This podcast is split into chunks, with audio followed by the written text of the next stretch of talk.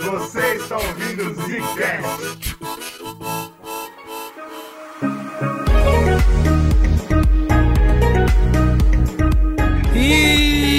Começando mais um Zcast no Bagulho Bagaça, Bagulho Bagaça. Aqui quem fala é o Bruno. Cara, repente, é prosa ou poesia isso aí? É, prosa. Confuso, cara. Prosa, legal. Aqui quem fala é o Slow, o maior especialista em nada desse podcast. Ótimo.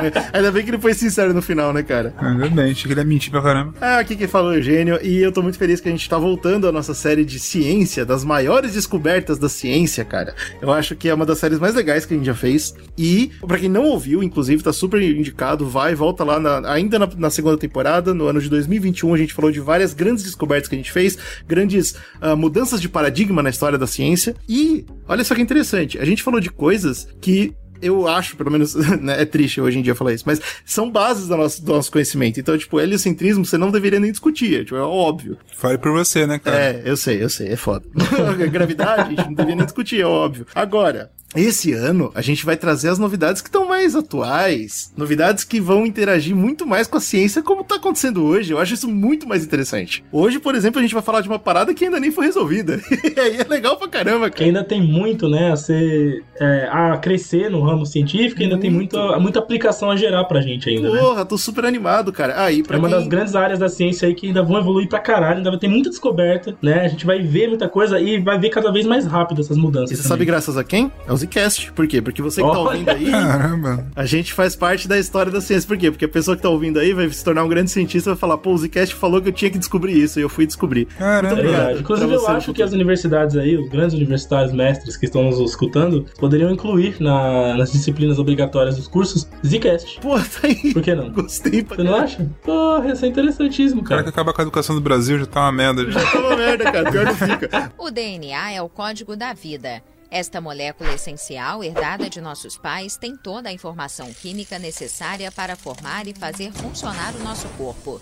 Um outro ponto que eu acho importante comentar, antes da gente entrar nesse tema de fato, é que, assim, a ciência ela é feita por pessoas, certo? Então não tem como a gente desvincular o movimento científico com a parte política, a parte social. Essa é a maior fraqueza da ciência, né? é a fraqueza da ciência ser feita por humanos, concordo. E aí a gente comentou disso, por exemplo, no heliocentrismo, como foi difícil os caras é, publicarem aquele- aqueles pensamentos por conta de toda uma regência é, da igreja que existia na época. Problemas desse tipo surgem o tempo todo na ciência, né? Só que a gente não vai ter tempo de entrar muito nesse aspecto, nesse tema, senão a gente, vai, senão a gente não tem tempo pra Exato. tratar de tudo, né? Como eu falei, a gente deu uma re- resumida boa, né? Pra poder falar e eu de queria, inclusive, recomendar um adendo importante a esse tema, que é um próprio podcast 12cast. tudo. Opa! Há muito tempo atrás a gente gravou uma série de podcasts sobre nazismo, É né? verdade. E um desses temas era eugenia, Hum, né? Que era uma das bases para o, para vamos dizer assim, ideologia nazista, né? E aí, é, aqui a gente vai comentar vários nomes e vários estudos que foram base na parte social. Né, e política, para que essas políticas malucas de eugenia existissem, né? Então, a gente não vai cair muito para esse lado, mas se você quiser complementar, fazer um adendo bem legal a esse tema, eu recomendo que vocês voltem lá e escutem Zcast Nazismo e Eugenia, e vocês vão entender, tipo, como que eles é, absorviam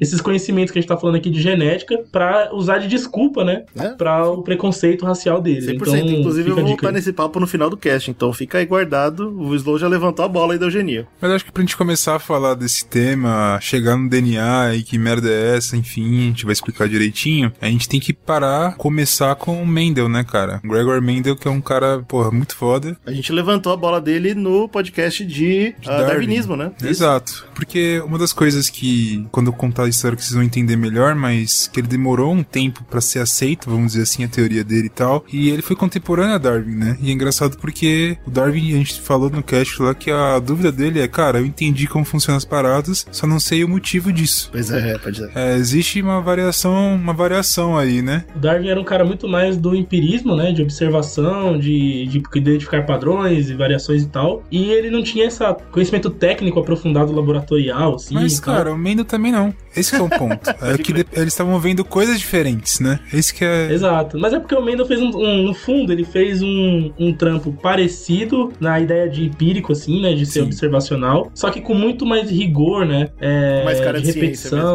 É, uma, uma cara um pouco Eu não mais. sei se isso define. Eu acho que o que define é porque o Darwin não teve a mesma sacada que O o, Mendel o teve. Mendel teve. Mas eu vou explicar o porquê, mais ou menos. Porque o Darwin, ele meio que tentou fazer experiência parecida com, com o do Mendel, mas ele errou no objeto de Ah, experiência dele. Isso aí entendeu? ninguém fala, né? Isso aí ninguém diz. Engraçado. Qual que, é, qual que é a parada, né? O Mendel, ele foi, teve uma dificuldade, a comunidade científica não aceitou muito bem, e o Darwin vivia junto com ele e falou, porra, tá, eu entendi que, por exemplo, tem um periquito, ele vai pra uma ilha lá e acontece alguma coisa que um periquito específico desenvolve uma coisa específica que o outro não desenvolve, isso deixa ele mais, mais fácil dele viver naquele ambiente e faz com que ele consiga passar os genes e os outros não. Os genes não, né? Na época não tinha. Enfim, você entendeu? Que ele vai indo pra frente. Exatamente. A característica é passada, enfim, e os outros morrem, e no final das contas só tem o, o pi- o pinto, não, que é o, o periquito daquele é- bico bizarro lá e tal. E, e essa ele conseguiu de perceber isso. É legal. Ele não sabe o que que muda, né? Por o que, que, mudou o que o Brunão tá do falando é darwinismo, que é diferente de evolução, que é diferente de genética. É importante deixar isso claro, porque tem muita gente que confunde as três. Isso que Verdade. é foda. Uma coisa vem vindo da outra. Exatamente, Ali, né? é. Passos, né? Então, tipo, o Darwin, ele tava tentando entender o que é isso. Tanto que a experiência que o Darwin tentou fazer era falar assim, mano, eu vou começar a criar um monte de pombo pra ver se eu consigo perceber isso. E ele não Puta, percebeu. mas ele realmente ele já errou no conceito, né? Porque Ele errou, ele pegou... Uma coisa, bicho, é você plantar uma pá de ervilhinha nos vasinhos, virar mãe de planta, suave, né? Pra caralho. Você rega lá e já Tem um era. controle muito Outra maior. coisa é você ter uma porrada de pomba, velho, dentro de casa. Que desgraça, cara. Meu Deus. Fora a complexidade genética, né? Ô, que é bem eu diferente. tenho um bagulho com pomba, velho. Eu tenho um ódio, velho. Eu não sei explicar. Eu, eu amo os bichinhos, mas o pomba, pomba, o pomba, eu não consigo, cara. Aquilo ali. Ah, cara, toda pomba quando eu Lembrando, lembrando o podcast de darwinismo que a gente fez, as opções dele era ou pomba ou Doberman. Então acho que ele, ele ainda foi Porra, seguro. É, eu acho ah, que ele não, foi velho. Eu ia melhor, de né? Doberman, velho. Eu ia de Doberman. Não, pomba não, cara. Desgraça. É, o tanto que o Darwin ele tava tentando entender, falou assim, cara, existe, eu vou criar aqui uma unidade hipotética que tem a ver com esse negócio hereditário que eu não sei o que que é. Ele chamou de pangene, né? E Pode dizem crer. que é daí que vem o nome gene depois, enfim. Então ele tá tentando definir em alguma coisa, cara, existe alguma coisa que eu não sei que porra que é isso, mas que faz com que essa, é, essa parada hereditária funcione. Mas eu não sei o que que é. E soltou a brava. É isso, é, foda-se. E aí foi fazendo o experimento dele lá e virando uma celebridade científica na época dele, etc. Já o Mendel, ele era bem diferente. Ele é um cara que ele nasceu em 1822, lá no, no Império Austríaco, que hoje é República Tcheca e tal. Ele veio de uma família de fazendeiros, os pais não eram ricos como o pai do Darwin, que tinha dinheiro pra pagar uma viagem pro cara e o cacete. Eu não sabia dessa parada do Mendel, não. Eu achei que ele. Eu achei que o Mendel era inglês também. Que loucura. O cara é tcheco, velho. Ele é tcheco. É, na época ele era austríaco, né? Que era o Porra, Império que Austríaco, loucura. mas tcheco. E aí os pais, ele tinham a fazendinha, então, desde então ele sabe o que é plantar, e, né? Ele tem um contato bem próximo disso. Ele conseguiu ir pra faculdade, ele estudou filosofia e física, que eu acho incrível, né? Mas enfim, É, mas a gente já conversa sobre já isso. conversou sobre isso, Tudo a não mesma vale a pena a gente se Todos alongar. os podcasts de ciência a gente fala que antes de 1900 a faculdade era uma coisa complexa. Cara, faculdade era filosofia, aí você tinha alguns, né? Ah, medicina e tal. E eu vou hein? Exatamente. Eu acho que ainda deveria ser assim. O fato da gente ter dividido cagou no mundo. Existe toda uma, uma discussão complexa em torno disso que eu acho que não vale a pena entrar agora. Mas a parada é que, depois disso tudo, ele se tornou um monge. Isso é engraçado porque eu tava comentando no começo do cast, putz, ah, sei lá, você tinha a igreja no meio, política e tal, e de fato tinha, mas a igreja nesse caso acabou meio que ajudando ele, dando um espaço e tempo livre pra ele conseguir fazer os experimentos científicos dele. outra Coisa, né? Caralho, o Bruno acabou de definir, né, cara? Vida na igreja. Espaço e tempo livre. Dinheiro, pariu. dinheiro, espaço tempo É, livre. exatamente. O que, que ele fez? Ele já tava querendo fazer alguns experimentos com, com, com plantas e coisas assim. E ele tava lá no, no monastério lá, ele chegou pra igreja e falou, cara, vocês podem me dar um pedacinho de terra e tal? E os caras, toma essa merda aí, faz aí o que você Deixa eu quiser. arar um terreno aí, na moral. né? E ele Deixa eu- ficou plantando é, desde 1856 até é, 1863, fazendo vários experimentos com as ervilhas dele lá, que ficaram tão famosas. Dizem que ele começou de fato com talvez a ideia que o Darwin falou: pô, acho que existe uma coisa de here- her- hereditariedade, e o Meida vem aqui e fala: olha, toma aqui um estudo sobre isso, tá ligado? Tem, tem mesmo. E dizem também que, como ele era contemporâneo a Darwin, que Darwin teve acesso ao estudo dele e simplesmente não aceitou. Oxi. Por algum motivo. Ou ele não se importou, falou: ah, porra, é o monge falando merda. Porra de ervilha, irmão. Tem essa, né, Mas? O uma- Darwin ele tinha um pouco de aversão ao Ele ambiente tinha, religioso, pode né? Crer, pode crer. Mas existe essa parada. O que você consegue ver de longe, sem ter muitos detalhes, eu não contei tantos detalhes assim, mas é que Darwin e Mendel é, viveram juntos, eles estavam. A igreja deixou ali pra uma convenção científica e tal apresentar o trabalho dele. Então, Darwin com certeza, certamente teria acesso a isso. Sim, sim. E se ele teria acesso, nem te ouvindo falar, né? Quando o Darwin volta dessa parada toda, ele volta como uma estrela da E isso, lembra, a gente falou que todos os papers passavam por ele, nem que fosse predição ou só pra ele ver. É, né? mano, todo mundo dava, ô, lê meu trabalho aí, o que, que você acha e tal. Obviamente ele leu o trabalho do mundo. Com certeza, com certeza. Mesmo assim, ele não bateu o martelo. Não curtiu, Complementando, né? Pô, de né? ervilha, meu irmão. Tô vendo os pássaros bigu, o jacaré bicudo. Jacaré bicudo. Vem com porra de ervilha. Mas qual que é a parada? Por que que naquela comparação que eu tava comentando, o Darwin tava tentando estudar talvez a mesma coisa com uma porrada de pombo e o Mendel com as ervilhas, quais são as vantagens de estudar ervilhas, né? Elas são pequenas, então é Boa. fácil de você manusear. Elas têm um ciclo reprodutivo muito mais rápido do que um pombo, né? Ele planta ali, plu, plu, plu, plu, plu, É, algumas semanas nasceu a parada,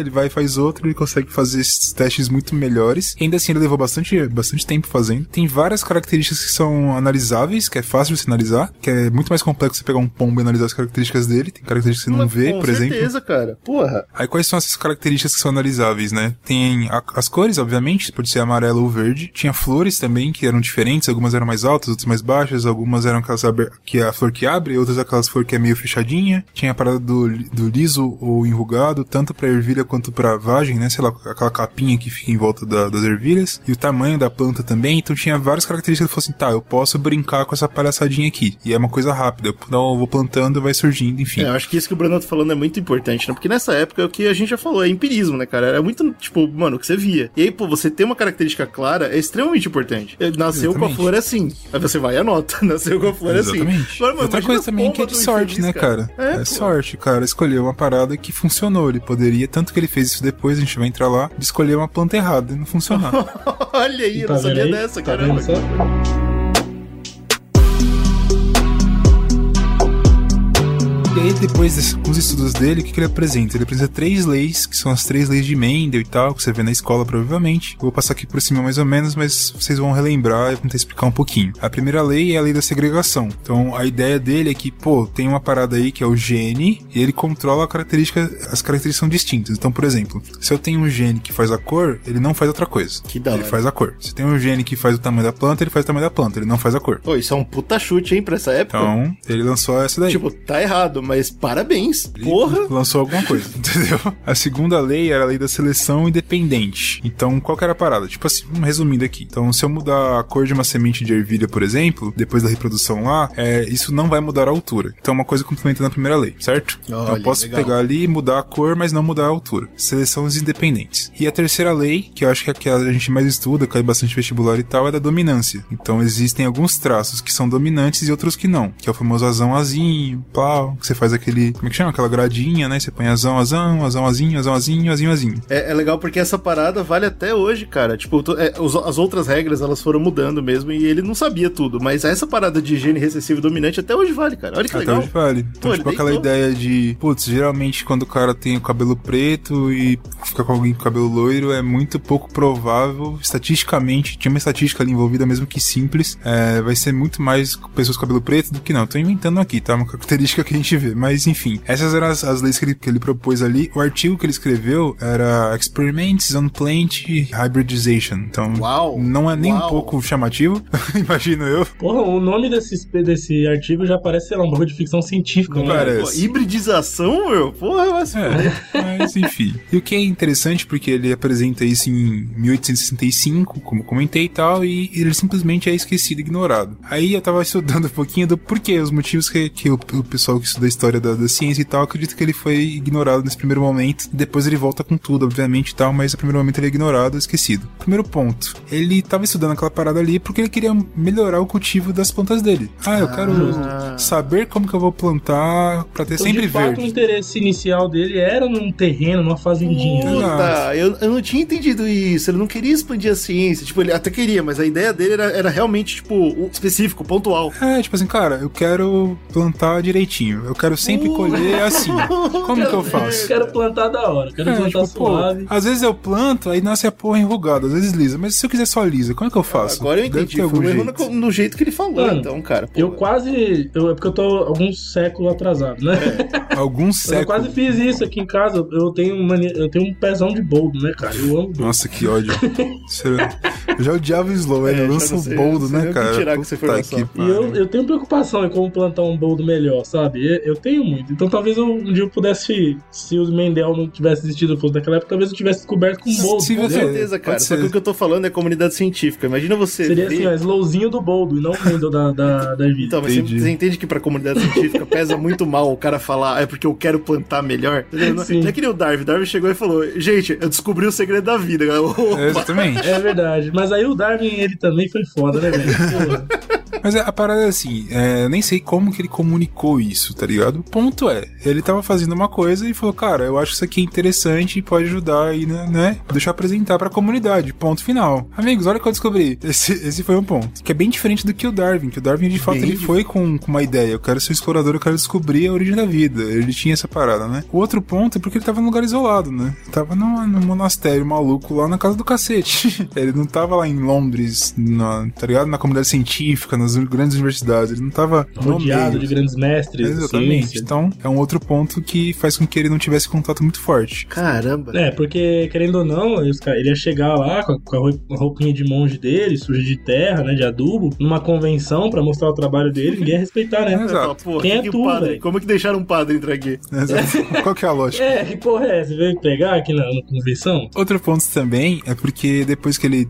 apresentou e tal, ele voltou, ele tentou reproduzir. Como o espírito científico que ele tinha, ele falou, cara, Olha, que Pra legal. que isso aqui seja real, tem que conseguir reproduzir com outra coisa. E ele escolheu outra planta. Só que essa planta, ela tinha uma outra parada Sim. de ciclo reprodutivo, tá ligado? Não era exatamente, ah, tem o bem o pólen e tal, era completamente cagado e ele não conseguiu fazer. Puta, ele deve ter matado completamente a vontade do cara, né? É, falou, Ah, pô, foda. talvez eu. Ele dá um trabalho de anos, né, cara? Exato, pô. talvez não seja bem por onde eu achava. Deve ter alguma coisa por aí que, Que enfim. trágico, velho. Putz. E aí foi por isso que eu falei, tipo, dá muita sorte também com o que você vai escolher, tá ligado? A gente não tem um conhecimento tão amplo assim, igual hoje, quando você vai fazer um, sei lá, um mestrado alguma coisa, você fala, pô, a ervilha eu sei que é assim, eu vou pegar a ervilha e vou arregaçar ela, tá ligado? É, Porque eu sei muita sim. coisa dela já. Não, Hoje você tem muita coisa catalogada, você tem Exato. vários caminhos por onde seguir, né? Naquela época era tudo novo, Nossa, né? que história triste. E ele nunca mais fez nada, né? então, e aí depois, logo depois ele foi promovido, ele virou abade da parada, então... Pô, Ih, que dizem que, então aí tipo, que largou mesmo as ervilhas. é. Foda-se, agora Ele o tava pai tá ocupado, como? né, cara? Ele da tava ciência. administrando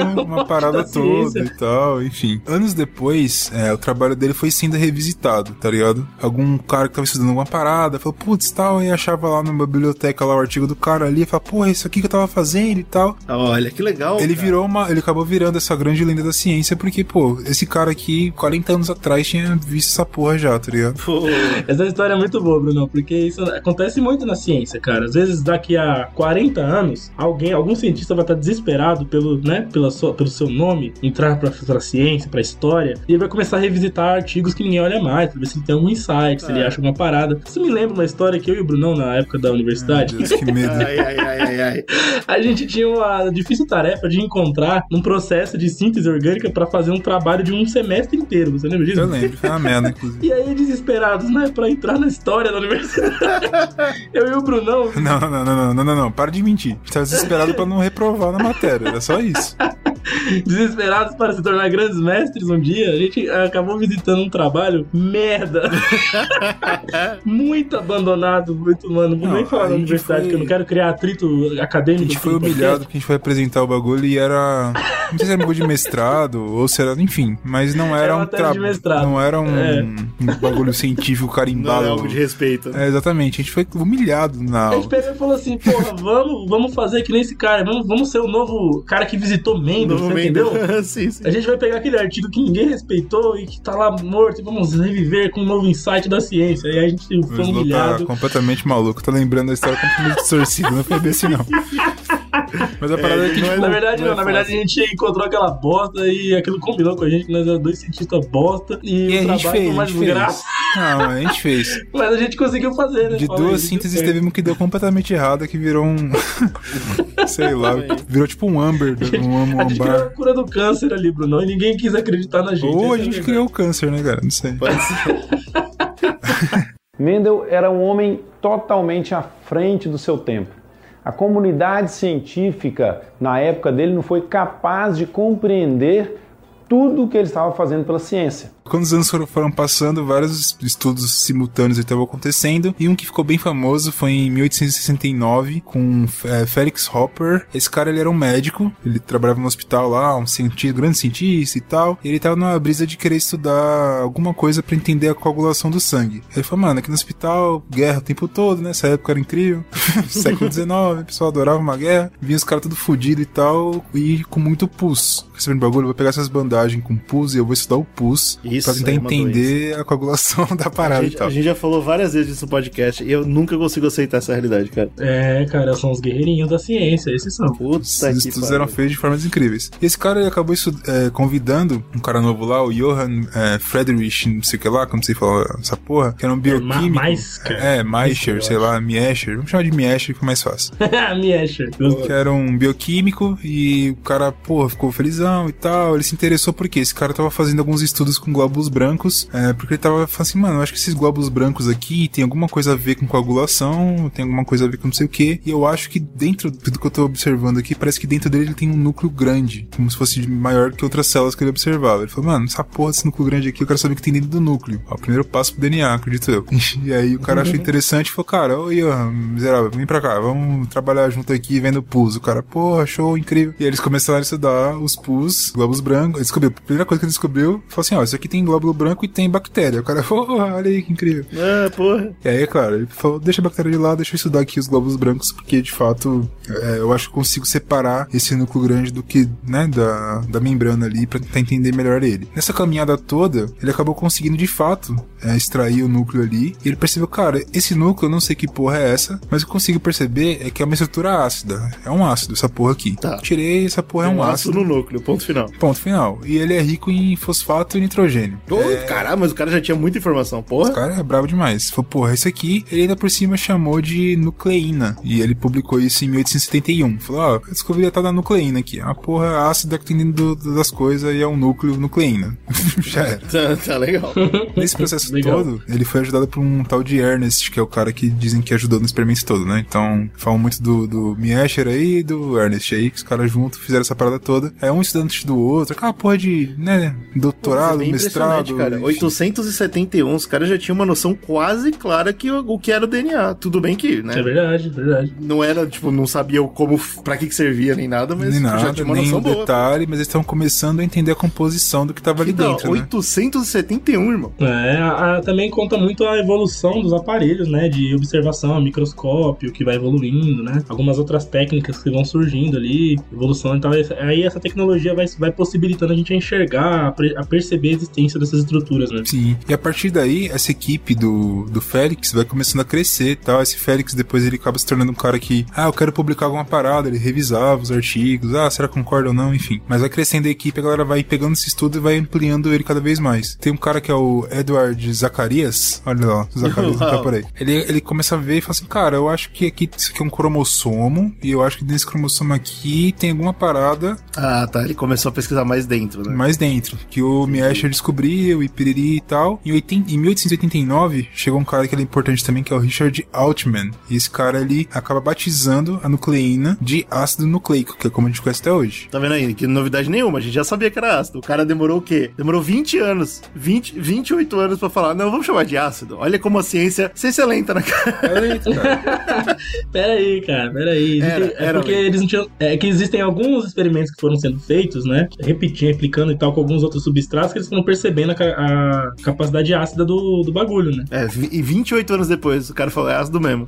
É, ácido nucleico, show de bola. Ácido nucleico. É um nome bem merda, mas tudo bem. Resumindo, tipo, a equipe do, do Félix já tava, tipo, tinha o Félix, tinha o Ernest, que era professor do Miescher, que era o cara lá que fez a parada, que o Miescher, por sua vez, era professor do Altman e assim por diante, né? Então, juntando claro, os sim. alunos e fazendo a bagunça toda. Puta, era vários Slow Brunão, cara. Só pegando o trabalho de outro e falando, vamos ver se a gente consegue fazer alguma coisa aqui. Tá vendo? Não, nós fazemos parte de uma vertente acadêmica É, científica. só que Só que diferente acabou da, em vocês. da gente, né? Eles estavam evoluindo o trabalho dos outros. A gente tava só se destruindo. gente, eles não eram humilhados, né, nos congressos deles, né? A gente- é, tem, tem suas diferenças, mas a gente chega lá. Tem outro cara importante que tava nessa mesma época ali, mais ou menos, né? Ali no meio, estudando, que era o Al- Albert Albrecht, não sei falar essa porra, não sei porque é Albrecht, não pode ser Albert, né? Como igual um ser humano Albert normal. Cossel, cara. Cossel. Cossel, que era um bioquímico alemão também, e ele acabou se juntando à equipe no meio da bagunça toda, e ele tava tentando entender ma- mais dessa nucleína, o que, que seria esse ácido nucleico. Como o cara te fala, pô, acho que tem aqui tem fosfato, tem nitrogênio e tal. Ele falou, cara, vendo aqui, eu consigo perceber que tem uma grande quantidade de, de hidrogênio, carbono, nitrogênio e oxigênio. Ah, tá, Muita orgânico. quantidade. Isso é, tudo orgânico, orgânico é cara. assim, pô. O cara não descobriu nada. É, pô, é nessa época, né, cara? O cara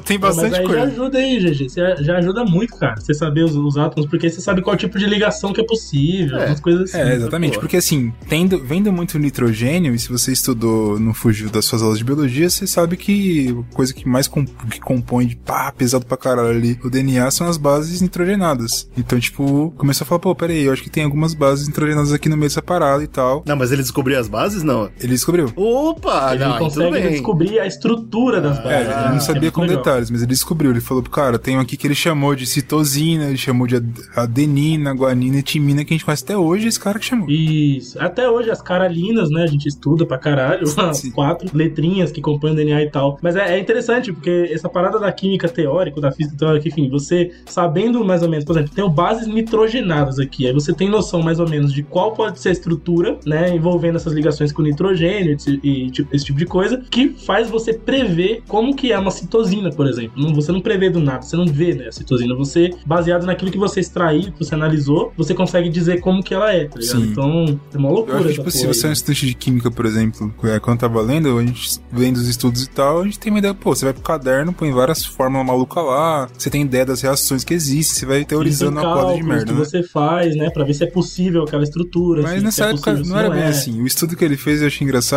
quando ele descobriu a timina. Porque, por que vem timina, né? Ele tava estudando em bezerros, vários bezerrinhos lá. e ele Uau. extraía o timo do bezerro, Que que, que é é, o timo, uma, cara? uma glândula do sistema imunológico dele. Nossa, Eles estavam na quê? brisa dos glóbulos brancos, certo? Tá que. Aham. tinha lá o núcleo grande e tal. E de lá tinha muito linfócito, que eram os glóbulos brancos, e conseguiu extrair e tal, extrair o núcleo de lá, e daí tem a timina, e tinha algumas reações lá que tinha as outras paradas e tal. Que então, loucura. interessante, timo, olha aí. Ah, mas, mano, é impressionante porque, pô, é- é- o- a única coisa que me deixou chocado mesmo são os nomes não terem mudado. O cara conseguiu, ele nomenclou certo, né? o que é uma coisa interessante, porque faz 150 anos isso.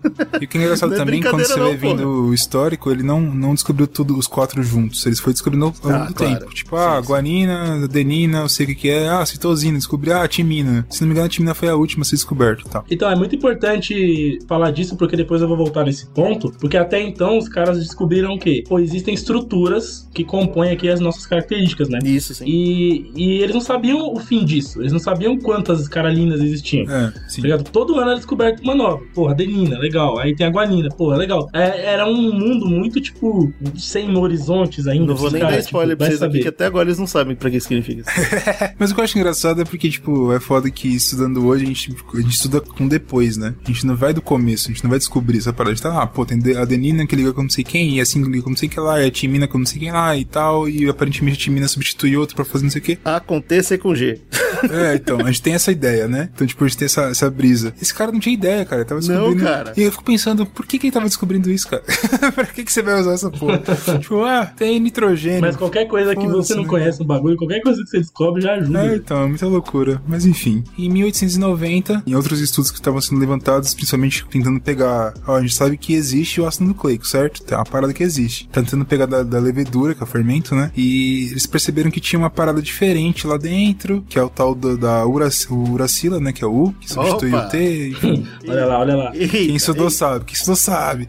E aí, eles falam, pô, peraí, eu tô achando que existem duas coisas diferentes. Existem dois ácidos distintos. O DNA, que é o desoxirribonucleico, e tem o RNA, que é o ácido ribonucleico. Então são coisas que tem... Opa, mais uma descoberta. Exatamente, então tipo... Isso é um bagulho engraçado, né, mano? Que o cara com o nome mais simples foi, foi descoberto depois, né? O ribonucleico, você imaginaria que é o primeiro e o segundo é o desoxirribonucleico. é o contrário. É, que derivou dele. E o nome é desoxirribo. Porra. É verdade. E no fundo é, né? Porque o RNA, hoje a gente sabe, ele é a receita pra criar o DNA. Olha Olha só, os caras sabiam sem saber. Mas aí muito faz bom. sentido até talvez você encontrar o DNA primeiro, né? Porque o É, DNA é sim, uma com caceta certeza. gigante, o RNA ele fica. ele se move muito, né, cara? Ele tá muito ativo. É muito rápido. Exatamente. é difícil pegar isso, pô. caralho. O RNA tá, Só- tá só trabalhando, cara. Só, pô, se fuder. Vamos concordar aqui com o grande Bruno. Obrigado. Nessa altura, os caras já sabiam então que existiam unidades físicas dentro da gente que eram fundamentais para expressar as nossas características de corpo, de, Inclusive. de, de- Isso já foi falado pelo Mendel eh, né, antes de Cristo. Mas vamos lá. Então, é- era, era importante chegar a essa conclusão, porque a gente já sabia que a, a matéria, a existência, era feita de unidades mínimas Sim, também, que eram os átomos. Depois a gente descobre que átomo não é a mínima, mas tudo bem. né? Era um conceito foda. E depois você descobre que as suas características, né, de cor, de, de enfim, traços no, no seu rosto, um monte de coisa que você tem no seu corpo, eles são também evidenciados por outra unidade física do seu corpo. Então você tem bloquinhos diferentes que vão montando o que você é, tá ligado? E, cara, é muito louco isso, porque desde aquela época, eu não sei, é porque esses estudos são difíceis de, de assimilação popular, né? São estudos complexos. É o que você falou que a gente teve que traduzir muita coisa, né? Pra ficar fácil de entender. Cara, exato. Quando você pega esses conceitos na sua cabeça, fica difícil entender, é, apoiar o criacionismo. Fica difícil, né? Muito difícil, né? Fica? Mas- Será que fica? Quem foi que botou esses, esses bloquinhos aí? Hein? Ah, não, não vem com design inteligente aqui, não. É um hein, design cara. inteligente, Se você tra- se vo-. Nossa, essa. Acabei de lembrar um bom tema pra pseudociência. Obrigado. Mas aí, né, dentro dessa, dessa discussão toda, tem um, um botânico, né? Outro cara que mexia com planta, dinamarquês, chamado Wilhelm Johansen. Esse cara, ele cunhou a palavra gene. Hum. que é usado até hoje. Essas estruturas que, que caracterizavam nossas, né, é, que expressavam nossas características, ele, ele colocou com a palavra gene, que vem da palavra gen, que significa aquele bagulho de bem nascido, né, de, de pureza. Acho até de- engraçado, até engraçado. Você vê, tinha um botânico que era o quê? De onde que ele era? O Mendel? Da casa do cacete, República Tcheca. É, República Isso. Tcheca. Aí todo mundo ignorou. Aí quando vem um botânico que é da Dinamarca, ah, agora o que ele falou tá certo. Vá se fuder, né? Puta, a ciência é um nojo. É um nojo. Porque, porque sim, essa galera não só evoluiu esse conceito, mas também evoluiu, de- deu pra trás com outros, né? Porque ele desenvolveu a teoria das linhas puras, né? Ah, Que ele observava Ah, ele observava a parada efetiva em relação a genótipo e fenótipo, né? Ele, ele mostrou que quando você nasce de certo jeito, não é porque o seu é, antecessor ele ficou daquele jeito, é porque tá no seu gene, né? Então é uma paulada na cara de, de Lamarck também, né? Que achava que a gente herdava características Ah. adquiridas. Adivinha, adivinha se eu não vou provar que Lamarck tá certo hoje. um dia a gente chega lá, um dia a gente chega lá. Mas enfim, ele, ele puxou essa galera mais eugenista também, né? Esses estudos acabavam corroborando muito com esse pensamento meio racista também. né? É, não, não, é, é importante deixar claro que esses estudos não foram criados pra isso. Mas mais tarde, quando o nazismo vem querer procurar motivo pra existir, né? Eles pegam esses estudos todos e falam, ah, é isso, foda-se. Exatamente, interpretam Não, tipo erroneamente. assim, não é só o nazismo, né? A Europa como um todo tava buscando É. isso. O nazismo foi o que entrou pra história, né, cara? A gente comenta no cast, eu até dei uma escutadinha, em 1918 tem a primeira convenção eugenista brasileira. tá ligado? O Olavo É, já tava lá? Mas não vamos cair nisso, porque, inclusive, assim, eu fiz questão de tirar a biografia dessas galeras do- da minha pauta, tá? Eu não vou falar da vida É, desse tem que tirar mesmo, que. Mas ele, ele contribuiu com essa parada aí. Me- aí veio um cara muito importante chamado Thomas Morgan. Esse cara era zoólogo e geneticista esta- é, americano. Geneticista já era uma, um ramo da ciência a partir daí dos 1890, mais ou menos. Já era um- uma ciência nova tal, mas já tinha a galera especializada que fazia doutorado nessa parada. Então, esse cara, ele era um prodígio da ciência. Com 20 anos ele já era doutor. ah, uau. Cara. E ele escreveu vários livros, Sabe o que significa né? isso, e- né? Filho de família rica, é isso que significa. É, Claro, provavelmente. E ele escreveu vários livros e criou alguns métodos da embriologia que são usados até hoje, são estudados até hoje, né? E aí lá em 1909, ele pega quais estudos? Os de Mendel, Ah, né? vai Ah, olhar, porque né, ele não era um cabeça fechado de merda, ele pega todos os estudos sobre, a, sobre esse ramo que ele se especializou e ele fala, porra, gostei muito do, do que Mendel propôs aqui, cara, eu vou me aprofundar nessa parada, nessa coisa mais moderna, que era a genética da época, né? Ele, por ser zoólogo, ele parte pra ratinhos, né? E ratinho é aquela coisa, né, cara? Sem dó.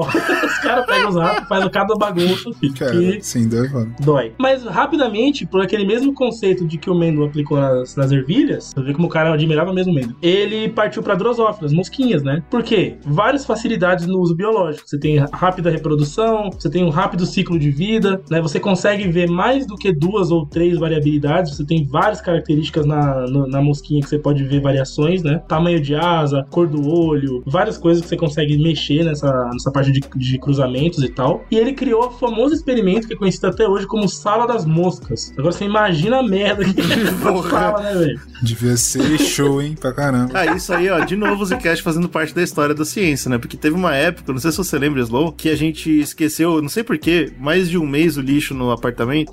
Nossa, pode crer. E aí virou a sala das moscas também, interessante. Virou, mano, não virou uma sala, virou um prédio das músicas, né, cara? ah, nossa, essa cena foi incrível, cara. A gente foi Eu todo de boa na sala da rap, passa o GG correndo desesperado com um saco preto de lixo, cara. E eu juro, velho, parecia que ele tinha summonado, mano, um daqueles bichos de Anubis, de Imhotep, que cospe moscas, praga do Egito, velho. Vocês estão de parabéns também, né, cara? Porra, deixar acontecer um bagulho desse aí. Mas é isso, pra você ver a facilidade das bichinhas reproduzirem, Ah, é, cara. porra, muito fácil, muito fácil.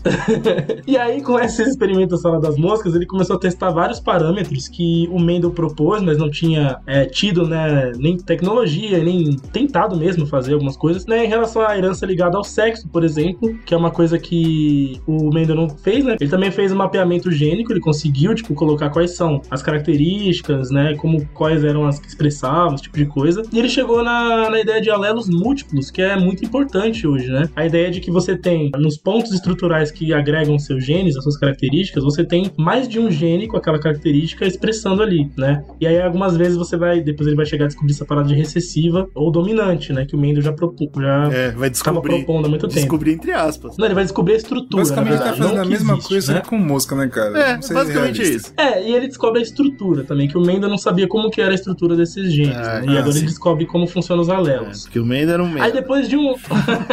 Mendel, Mendel. Depois de um ano dessa porra de sala das moscas, ele percebe o seguinte: os machos com olhos brancos se destacavam, eles tinham mais quantidades do que os com os olhos vermelhos, por exemplo. Então, ele fala, porra, legal. Então é, tem aqui uma característica dominante, isso, certo? Para os machos. Interessante. Aí ele vai lá e faz outra análise, né? Ele começa a cruzar raças puras, ou seja, todo mundo que tinha a mesma cor de Olha olho. o genismo E-. Ih, e ele, é, ele vai e obtém fêmeas com olhos vermelhos para cada três machos com olhos brancos. Então é interessante, muito interessante essa parada aqui. Faz um novo experimento. Ele pega os filhos dessas, dessas gerações, que ele fez o cruzamento, né? Que ele chama de F1. E aí ele vai e faz um novo experimento de cruzamento. Ele percebe que os filhos desses F1, ou seja, os netos dos primeiros lá, né? Vamos dizer assim, nascem com uma proporção diferente. Nossa. As fêmeas tinham agora metade de olhos vermelhos e os machos tinham a outra metade de olhos vermelhos e outra metade de olhos brancos. Então a proporção mudou. Antes os machos tinham 3 quartos de olhos brancos e agora eles passam a ter meio, metade Tá. de olhos brancos. Então mudou a proporção depois de duas gerações. Falou, cara, que porra é essa, né? Não, é, não era pra manter? Não era bagulho. A ervilha não mostrou que se mantinha essa parada, né? Hum. Muito estranho. Então, é, ele, é, com, esse, com esse novo resultado, ele chega à conclusão de que um gene específico está sendo expresso nas fêmeas, mas não está sendo expresso nos machos, por algum Ah, motivo. que doideira. Ah, olha aí. Então, as fêmeas estão passando alguma característica pros filhos e somente as fêmeas podem passar essa característica, tá ligado? Nossa. Graças a esse,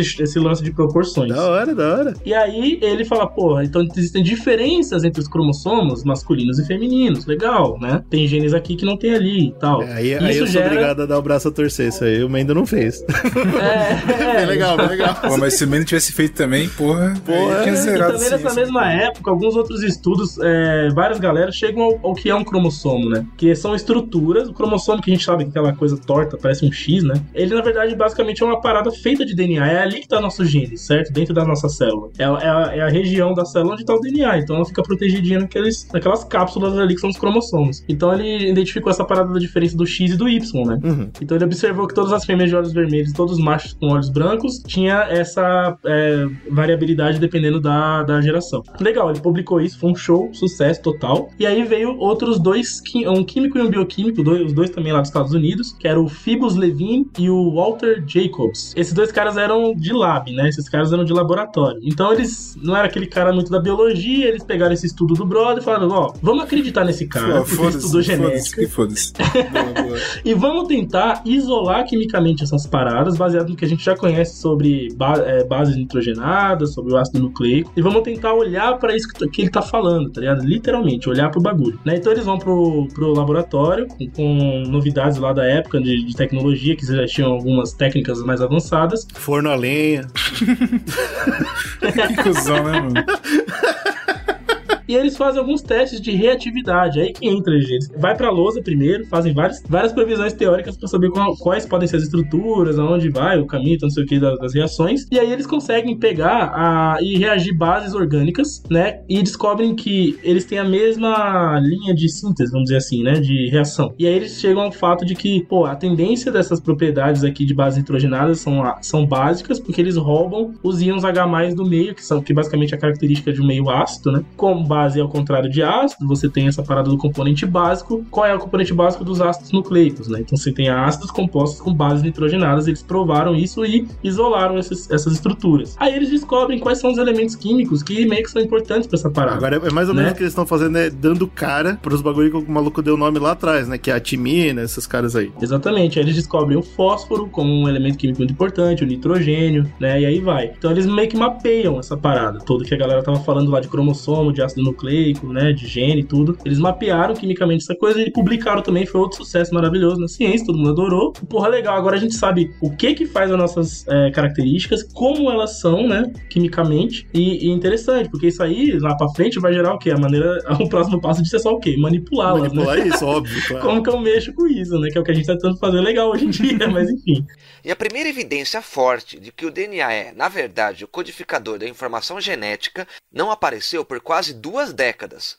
Bem, comecemos a entender essa revolução com o famoso experimento de Griffith, no qual ele fez algo realmente interessante. Outro brother muito importante que veio na sequência desse estudo, ali na década de 20 já, 1920, foi o Frederick Griffith. Griffith. Griffith. Griffith, sei lá como fala nesse Pô, miserável. show de bola. E a gente estudou esse cara na faculdade, mano. Você lembra, de, lembra do Griffith? Porque a gente fez genética, né? Como matéria eletiva, né? Todo mundo foi obrigado a fazer. A gente se fudeu nessa merda, É. é uma porra difícil pra caralho. E a gente fala muito desse cara, não esse cara, cara. era fudi, um. mas metade de química, biologia, foi tranquilo de falar. Em comparação, preferia mil vezes. Pô, bicho, eu lembro de uma prova dessa merda que tinha tipo, uns 80 questões, parecia o Enem, aquela merda. Foi uma porra. Mas aí, enfim, esse cara era um médico britânico e ele, por ter tido uma vida muito ligada ao militarismo, uma das coisas com que ele percebeu, que se aproximou ali nos estudos, foi as bactérias, óbvio, né? O que, que ele via, né, nos campos de, de guerra? Todo mundo com tudo Todo infeccionado, fudido. né? tá Ah, isso a é engraçado, fazendo uma crítica ao, ao militar. Não, aí ele virou bacteriologista, ele começou a estudar essa parada da bactéria. E a que ele mais estudava era a que mais pegava na época, né? Que é a Streptococcus pneumoniae, né? Que já tá o nome aí da filha da puta. Não sei nem se Ela era, causa não sei se era pneumonia. que mais pegava, mas era que a gente tinha entendido, né? Pelo menos. Puta, mano, os caras perceberam que essa daí é foda. e ele falou assim, pô, sabe como fazer? Primeiro eles já tinham criado aquele bagulho do, da penicilina, né? Aquela coisa do tratamento, teve a Primeira Guerra Mundial, foi muito utilizado, etc. E falou, cara, vou entrar com essa parada de DNA que esses caras estão falando aí de gene, vou entrar com essa porra pra olhar na bactéria. E todo mundo só olha rato, só olha mosca, só olha gente, não olha as bichinhas, né? As bacterinhas. E aí, em 1928, ele faz a mesma parte, vamos dizer assim, é, de laboratório, ele monta uma equipe, uma galera boa, entra no laboratório, ele entra com, essas- com esses estudos que ele já tinha e tal, e ele lança um estudo em 1928 que ele prova o seguinte, cara, foi um experimento que ele fez que eu achei muito doido, mano, muito doido mesmo, porque ele pega, ele mostra que as bactérias que não são virulentas, aquelas que não, como é que eu posso dizer? É, porque aí você me deixou confuso. É a que mais causa doença, as que causam doença pior, As mais violentas, Isso. violentas. mais violenta. Ou seja, aquelas que tinham menos agressividade pra gente, aquelas que não fazem tão mal, vamos dizer assim, vai. Essa que é foda, a treta. Ele pegava o rato lá, coitado do rato. Aí ele injetava a bactéria que não mata. Sempre o ratinho. Aí o né, rato bicho? ficava doente, mas não morria. Nossa. Olha aí que sofrimento gostoso, hein, cara. Que Pô, bom, cara. foda. Uau. Show. Aí ele pegava uma bactéria que mata, tipo da pneumonia, Infectava no rato, vamos adivinhar. injetava no rato, o rato, porra, morria. Ah, E, A caralho, única não podia o rato ficar vivo. O cara é um gênio, né, bicho? É, não pode. Então, rato e ciência, meu amigo, é é morte certa. Puta merda. Aí legal, aí ele falou: agora eu vou fazer o seguinte: eu vou misturar Hum, bactérias que não matam com bactérias que matam mortas. nossa. Nossa, não. bactérias que matam mortas? Como assim? Que já estão mortas. Ah, já Já estão tá mortas. Entendi. E aí ele injeta e o rato morre. Bom, o cara inventou uma, uma doença nova. Parabéns. Filha da puta. Ou seja, a conclusão dele é que, porra, significa que as bactérias que não matam aprenderam alguma coisa com as que matam e passaram a matar também, certo? Vamos, de maneira, de maneira genérica seria isso. Tá. Elas aprenderam com Então- os cadáveres das bactérias que matavam. É, ela, e aí ele faz a primeira, vamos dizer assim, a primeira engenharia genética do- da história, né? Porque o que ele faz? Basicamente ele entendeu que tinha a bactéria da pneumonia, que era do tipo lisa, vamos, fa- vamos falar assim. Por que, que elas, elas são mais é, perigosas? Porque elas têm uma cápsula de polissacarídeo nela que protege ela do sistema imunológico do rato, né? Então ela consegue ficar firme e forte Elas lá são e mais mata o rato. é isso. Exato. As bactérias rugosas, vamos dizer assim, elas não tinham essa cápsula, então elas morriam mais fácil e não conseguiam matar o rato, só deixava ele doente. Só que quando ele injetava as duas juntas, né, no caso, uma viva e uma morta, a, a bactéria rugosa que não tinha cápsula aprendia a ter a, a cápsula. Então ele percebe o quê? Que na verdade estava rolando uma troca de material genético de uma para outra, né? Uma estava aprendendo a fazer aquele DNA da, da cápsula com a outra. Então o que ele fez basicamente foi passar DNA de uma espécie de bactéria para outra. Engenharia genética. Uma engenharia genética. de certa Uau. forma é isso, Caralho. tá Mas o maluco é muito militar mesmo, né? Só militar pra começar a mexer com ciência e criar arma imediatamente. Mano, sim, velho. Exatamente. Puta que Tanto pariu. é que ele publica esse artigo, esse artigo também é outro sucesso do caralho. Ele, em 1932, é, graças a esse trabalho dele, se cria o termo engenharia genética. Ele aparece como um título de um trabalho num congresso lá em Nova York. Os caras, a engenharia genética, a nova moda da porra. Bactéria zumbi. Quer porra. pegar genes de um bagulho vivo e botar em outro. E é, é muita O cara loucura. É um monstro, sabe? E aí, outro contexto político, né, em 33, um ano depois, a Alemanha nazista já, né, ela promulga uma lei eugênica baseado nesse, nesse congresso de Nova Olha York. Em cima, né? Aí chegou, Aí pronto, aí 10 E de eu 10. lembro que a gente comenta desse, desse- dessa, dessa lei na, no cast de nazismo, então vai lá ouvir.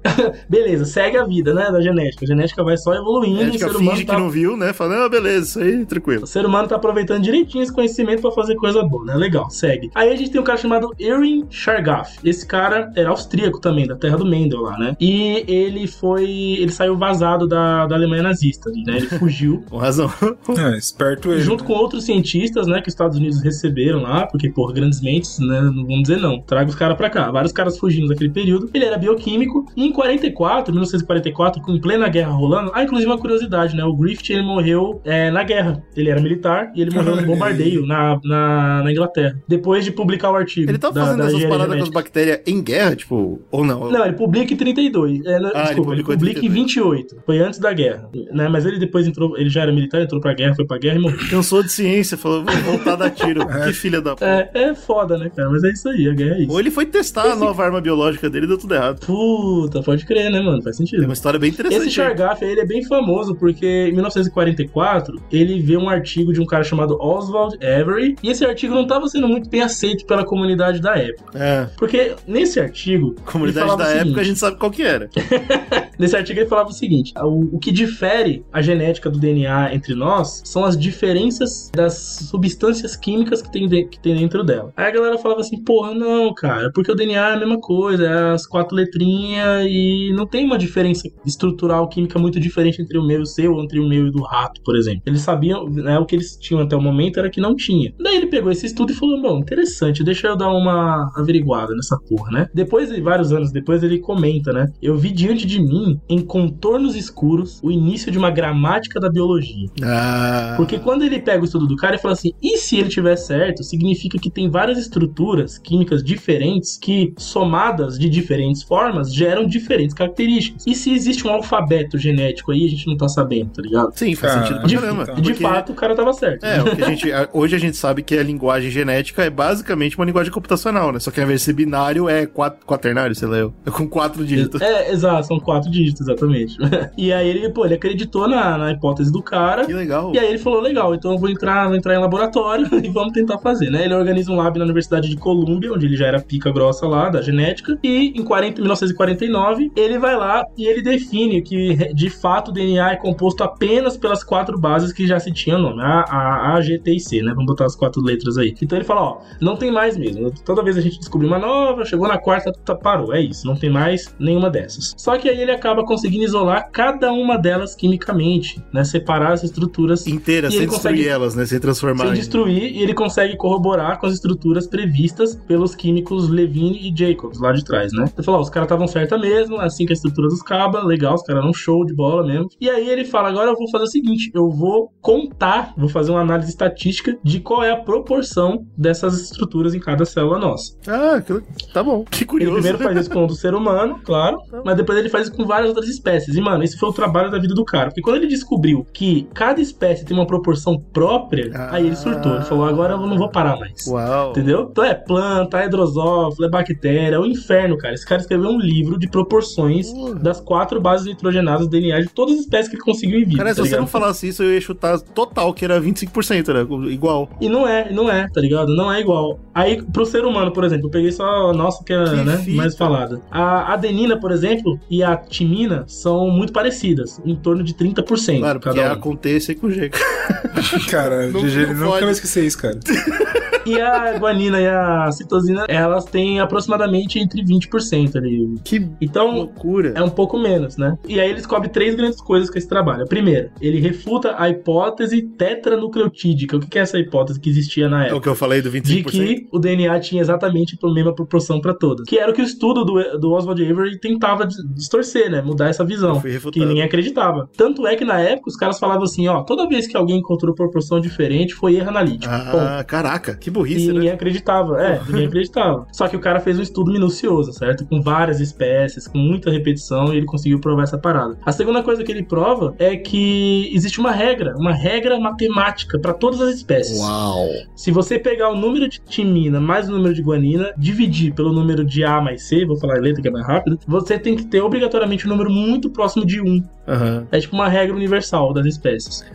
E eu sei o que ele descobriu com isso. Ah. Acontecer com G. Ah, Acontece É, com ué, G. pô, ele acabou de mostrar É, isso, cara. Matematicamente. Exatamente, é a, pró- é a próxima conclusão do, do trabalho dele. é um gênio, Quando ele vê as proporções parecidas em todas as espécies, Aí, ele chega no A acontecer com G. É isso. aí. Então, as diferentes maneiras com que A acontecer com G acontecem Uau. em diferentes espécies gera diferentes características, cara. Então, sim, o DNA ele tem uma estrutura química própria pra gerar uma característica diferente, tá ligado? Da, da- das outras. Que loucura. E isso é uma verdadeira linguagem da vida? É. linguagem da, da biologia.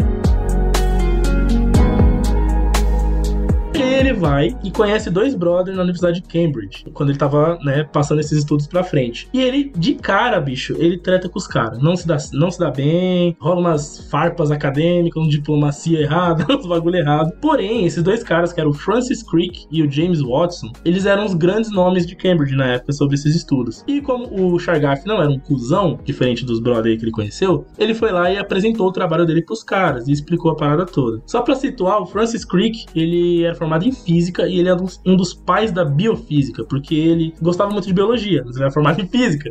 E ele falou, eu vou juntar essa merda. E ele conseguiu, né? Parabéns, hein? Ele conseguiu. Outra, o James Watson, ele era geneticista e zoo- zoologista, né? Tá tudo legal. E aí, em 1952, chega o Chargaff e apresenta esse trabalho pros caras. e eles falam, legal, eu acho que a gente pode desenvolver Cara, mais coisa com isso aqui. Vamos... Pô, ele tá, eu tô Vamos explicando em trabalho frente. que o cara mostrou pros caras, velho. E aí eu vou dar uma pausa nesses dois brothers, só pra explicar por que que eles são cuzões, É tá? bom, por favor. Vou falar de uma mina agora chamada Rosalind Franklin. Hum, É uma química britânica de uma influente família judaica. Família dos Franklin lá tinha uma grana boa e tal. E ela era bastante atuante no movimento feminista. Irmão, Não só. se ela era uma mulher que fazia parte da ciência, obrigatoriamente ela era feminista nessa época. É, com o apoio da família, não só financeiro, né, também apoio moral, ela em 41 ela se forma em Ciências da Natureza no Newham College, que era uma das faculdades restrita para mulheres em Cambridge. E aí quatro anos depois ela se torna PhD e ela consegue desenvolver uma pesquisa sobre porosidade do carvão. Isso na época ali, né, da, da Segunda Guerra Mundial foi muito importante para o Reino Unido, porque eles sabiam como manipular melhor o carvão ali no- nas indústrias para poder né, fornecer material para a guerra. É, diz que usava Então, bastante o nessa tra- época. o trabalho dela já serviu pra caralho nessa, nessa área. E aí, como ela conseguiu, é, vamos dizer assim, um, um grande respaldo por ter ajudado na guerra, vamos dizer, entre aspas, o conhecimento que foi usado na guerra, eles chegam pra ela e falam: Legal, o que você quer estudar agora aqui em Cambridge? Você tem a, você tem a chance de escolher uma nova Ó, área pra estudar. Bacana. Ao invés de dar E ela dinheiro, né? fala, Prefiro dinheiro. é, mano, e você tem noção. A mulher tinha que ter permissão dos, das raposas velha branca acadêmica, dos, dos homens, pra estudar o que ela queria, né? Então ela olha e fala, mano, eu quero estudar esse bagulho de RNA viral, que eu vi um artigo sobre essa porra, eu queria entrar na genética. Viu o negócio, Bruno? Aconteça com jeito. Tô super Tá curioso pra entender que que ódio. porra é essa. Com certeza foi isso que ela falou. Ah, porra de letras, eu adoro quando as letras somam. Aconte, pô. Muito loucura. E aí? E aí, bicho, ele- ela vai em 1900 e isso eu tô falando o background dela, certo? Tá Agora bom. vamos voltar pra quando o Chargaff apresenta o trabalho pros brothers lá, né? Pros dois pau no cu. Em 1951, ela vai passar um período na França, que é bem quando o Chargaff tá chegando em Cambridge, ali mais ou menos na mesma época, pra mostrar o trabalho pros caras. Nesse, nesse estudo que ela ficou na França, ela ajudou a aprimorar uma técnica analítica chamada cristalografia de raio-x. Por quê? Porque ela tinha muito interesse em enxergar o que a gente estava falando sobre genética, certo? Então essa é uma técnica que ajuda você a, a tirar algumas fotos de, de matéria microscópica, né? Que é justamente do que a gente tá falando aqui. Olha. Então ela ainda dá mais um passo foda pra ciência, além dessa parte mais industrial, né? Ela vem nessa parte de técnica analítica, ela Legal, consegue dar mais um passo. E ela entra pro laboratório King's College, lá na, na- voltando pra Inglaterra. E aí, dentro desse laboratório, trabalhava um brother chamado Maurice Wickens. E esse cara falava, puta, Ah, esse esse é mulher vilão. esse tudo legal Maurice, que ela faz. Maurice, esse cara é É, vilão. É de É, esse vilão. cara é vilão. Ele é vilão. E aí ela, junto com a equipe dela, consegue extrair fibra de DNA pra fazer análise na, no- na cristalografia de raio-x. Ah. A gente ia ver pela primeira vez o DNA, né? Com a tecnologia Com que essa ela tinha técnica. desenvolvido. Que ela ajudou a desenvolver. Puta, exatamente. que da hora, cara. Tá, legal. Show, Ah. né? E aí, legal. E aí ela vai e bate a foto no ano de 51, por isso que o nome da foto é Foto 51. Se vocês procurarem Ah, no Google, vocês legal. vão ver essa foto, que é a primeira foto de uma estrutura de DNA. Agora, olha que interessante, quando ela olha pra aquilo, ela fala, oxi, não era pra ter um bagulho aqui, por que, que tem dois? Pode crer. São dois tipo um xizinho, né? bagulhinho. Que merda que Pera é que eu tô essa? procurando agora Exatamente. essa foto que eu quero muito É ver. tipo o X. Opa, é bem tá errado parecido isso aqui. com É. os cromossomos que a gente conhece hoje, né? Que é tipo Tá o X. errado. Exatamente. Aí ela fala essa estrutura ah, tá diferenciada do que aquilo que a gente tá prevendo, certo? Do que, que a é gente tá legal esperando porque, assim, enxergar. tem três fotos do, dela, quando você pesquisa foto 51, e tem a garrafa de 51 bem do lado.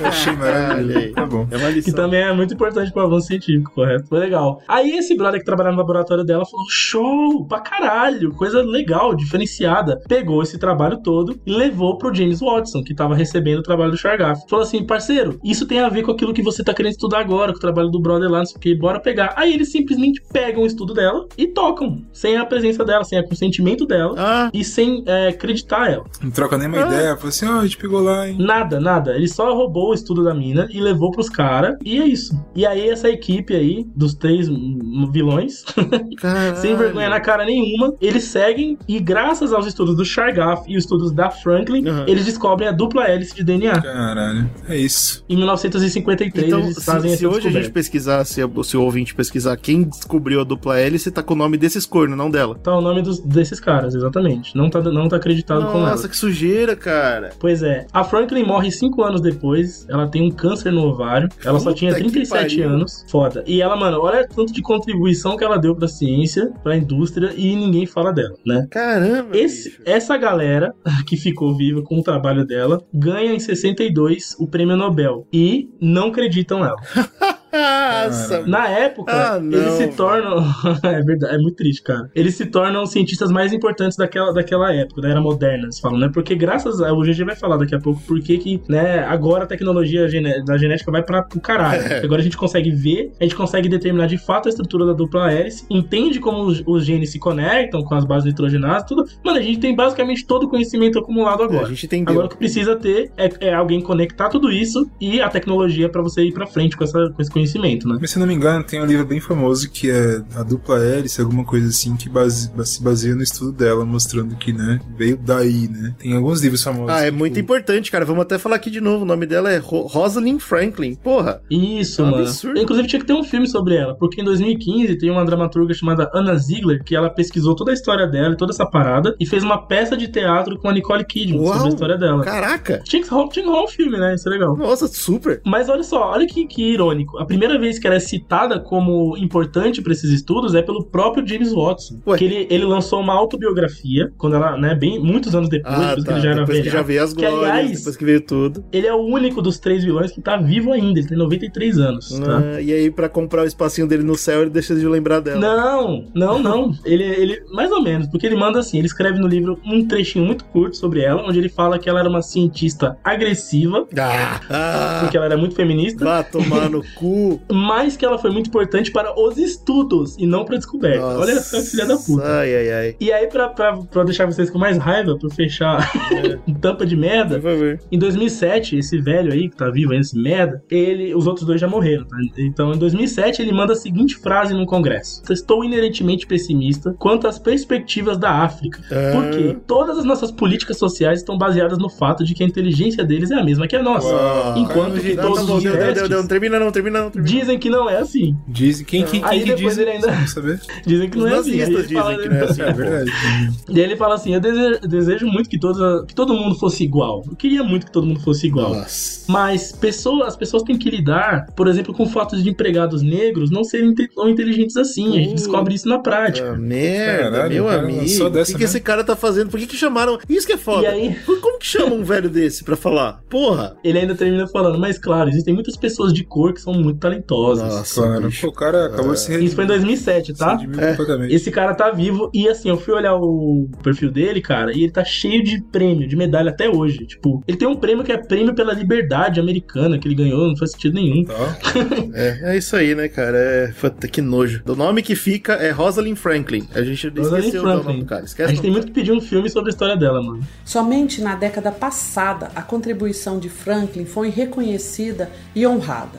Hoje existem muitas novas instalações, bolsas de estudo, bolsas de pesquisa, especialmente para mulheres, todas nomeadas em sua homenagem. Eu sei que a gente tem. O Slow comentou, né? Pô, a gente tem tudo agora, né? A gente tem a faca e o queijo na mão, falta fazer o sanduíche. O pessoal dá o nome pra esse conjunto de informação, pacote de dados, né? Que a gente sabe que vai ser o que vai produzir os genes, que vai produzir as características de pessoa de genoma. E aí, em, na verdade, 86 começa, mas em 90 a gente vai dar o pontapé inicial no que seria por si só um grande avanço da, da ciência humana, um- uma mudança de paradigma, que é o projeto Genoma. Isso é uma parada tão grande, tão importante na nossa história, que por isso que quase ganhou o próprio podcast, não vai ganhar, a gente vai explicar aqui por quê. Mas a parada é que filosoficamente é, é, é basicamente a, ma- a maior coisa que a gente fez como espécie. Porque é literalmente, tipo, de novo, filosoficamente, é a conclusão da busca pelo eu, entendeu? Finalmente a gente falou, não, vamos entender como ler isso. A gente deu- descobriu, legal, acontecer com G, show de bola. Agora, o que, que significa? Como eu leio isso, tá ligado? É, agora vamos, vamos ler um livro nessa linguagem, que é o Isso. corpo humano. vamos ler o livro do Esse é corpo. um livro chato pra caralho, hein? Ia ser um livro chato pra caralho. Sem vocabulário Inclusive, nenhum. inclusive tem, tem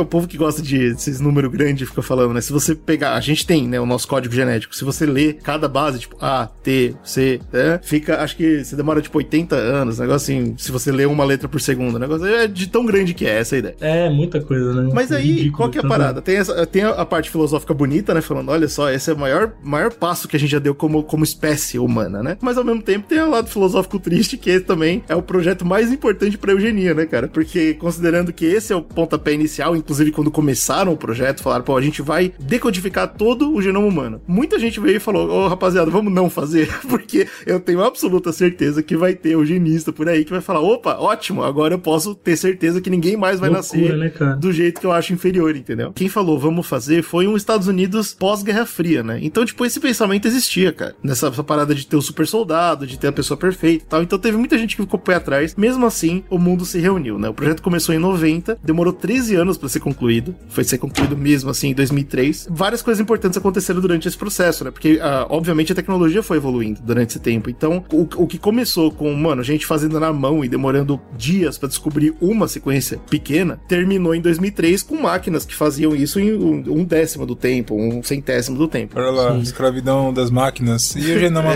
das máquinas? Quer Começou aí. Existe, existe essa porra. E aí, alguns pontos importantes que aconteceram foi que em 95, né, cinco anos depois, a gente sequenciou o primeiro genoma não viral, né, que foi de uma bactéria. Em 97, a gente sequenciou o genoma da bactéria Escherichia coli, que é o primeiro microorganismo que a gente usou pra clonagem mesmo. Nesse ponto, a gente já tava clonando, só que a gente escolheu não falar de clonagem nesse podcast pra guardar um podcast pra clonagem. Eu tenho certeza que tem muitos, muitas ciências terríveis que a gente vai poder comentar, então fica outro, outro podcast. E finalmente, em 2000, a gente tem o primeiro rascunho mesmo. Aliás, em 99, né, a gente tem o primeiro rascunho do genoma, e em 2000 começa realmente a fazer a- o genoma acontecer. Em 2003 a gente tem o genoma completo do ser humano. E aí, cara, custou 3 bilhões de dólares o, o projeto todo. E se você pensar bem, hoje isso é dinheiro de pinga. Tem- eu, eu- eu vi que corrigindo pra inflação é- seria 5 bilhões. Isso não é muito dinheiro, cara.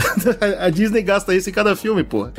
Mas 5 bilhões de dólares num projeto internacional, né? Ou seja, vários países pagaram essa conta, certo? isso, foram, foi Estados Unidos, Inglaterra, França, Alemanha, China, Japão e Austrália. Uma porrada de É, país. só país que tem bola na agulha. Só Obviamente. país com dinheiro. Eu não sei o que a Austrália tá fazendo no meio aí, não. Mas eu acho que a Inglaterra puxou a Austrália, só pra eles não ficarem de fora. Mas o ponto é que, olha só que bonito, né, cara? É um projeto internacional. E isso, obviamente, vai ter seu, suas repercussões que eu vou contar aqui. Cara, poucos projetos internacionais grandes assim, né? Deram tão certo, né? É. Porque você Imagina, imagina o New Age da parada, tá ligado? Pô, pela primeira vez a humanidade vai trabalhar junta pra descobrir do que, que a gente é feito. Olha que bonito. Eu cara. acho legal, por exemplo, é muito difícil você achar. cara. Por exemplo, os caras estão tem, esboçaram uma atividade parecida na exploração espacial, deu tudo errado já, né? Tudo errado. Porque sempre alguém quer sair na frente, aquele tipo de coisa. Mas acho que o mais recente que a gente vê funcionando nesse sentido é o LHC, né? Que é um projeto internacional, inclusive é quando eles captaram as, as ondas. Aí já é outro, É, outro não, projeto. inclusive né? o LHC tem tudo a ver com o projeto Genoma. E a gente vai entender por que, que é realmente uma colaboração internacional. A gente vai Legal entender pra caralho isso. Antes de falar do,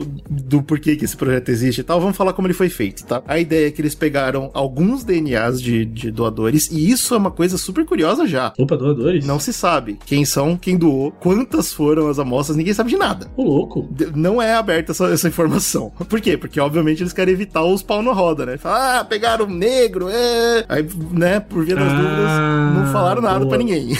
Caralho, mano, a gente vai. Olha só ao que ponto que o ser humano tá, É. né? O ser humano fazendo um projeto para dar informação ao ser humano. e para isso a gente tem que esconder a informação do ser humano. É secreto, mano. Senão ele vai usar pro mal, né, cara? Exatamente, porque ele não sabe lidar. Bom, aí você pega esses DNAs, você quebra eles em muitas partes pequenininhas, porque pra ler demora muito, certo? Então, quanto menor a parte, você consegue fechar em um mês, ó que bom. E aí você separa isso no mundo inteiro e todo mundo se ajuda. Por isso que foi, por isso que foi uma estratégia internacional. Cada um lia um pedacinho minúsculo e ia juntando, né? É, a primeira mensagem que eles decodificaram é comer cu de criança. Porra, você pega o pedaço pequenininho que você consegue ler, certo? Aí você clona ele várias vezes e esses clones todos você vai ler também, por quê? Porque aí quando vai ter vários erros, obviamente, mas aí você vai bater, entendeu? As informações. E toda informação que for overlap, né, que, que foi igual em todos, você sabe que é verdade. Olha aí. Esse foi a O estratégia pessoal, deles. quando ouve essa informação, fica em choque, né? Meu Deus, clonavam que. Ih. Parece um bagulho de sci-fi sinistro, né? É, o RNA faz isso o tempo todo.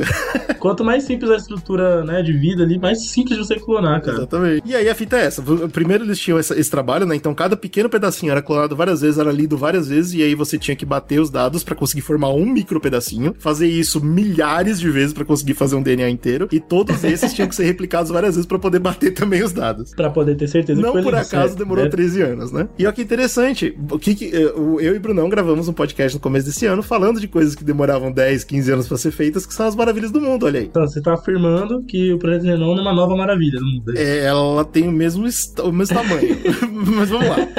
Pô, Eugênio, mas é o seguinte, cara, eu tô curioso porque eu li um, um livro de autoajuda que me diz que Porra, eu sou único. comecei errado já, cara. E todo ser humano é único, Eugênio. E como é que pode? O cara pegou um DNA que não é meu e ele vai ler. ele- Ó, você que tá ouvindo o Zcast, você para de ler Paulo Coelho, pelo amor de Deus, para com essa Não, mania feia que você tem. Eu brinco com autoajuda, mas assim, todo mundo conhece essa ideia de que você é único, né? Seu DNA é único. E aí vem a primeira lição importante do projeto Genoma. No- Você não é único, cara. É, você tem sim um DNA incrivelmente complexo, mas 99%, 99,9% do seu DNA é igual em todo mundo. Todos os seres humanos são iguais. Tem uma quantia minúscula que é diferente e ela não é tão importante assim. Ah, en- entre os humanos e os macacos bonobos é 98% a Sim, sim, né? Acho que é a é- é espécie idêntico. mais parecida. É idêntico, idêntico. Exatamente. então é por isso, também por isso que eles não quiseram abrir quantas pessoas participaram e tal. Pode ser que só um DNA participou. Pode ser que vários. A gente não pode Essa saber. conclusão é muito louca, né? A gente também já gravou um podcast sobre a origem da vida, muito tempo atrás também, onde a gente fala disso, né? Do ancestral comum. Por né? que, que a gente é Porque tudo se igual, todo né? mundo tem a mesma, o mesmo código genético, todo mundo derivou da mesma porra. Então lá a vida surgiu de um ancestral único que a partir dali a vida foi Aí é desenvolvendo e claro o que o DNA ouvinte foi... que lê Paulo Coelho falou: tá, tá bom, eu até aceito que meu DNA é igual ao do amiguinho, mas porra, eu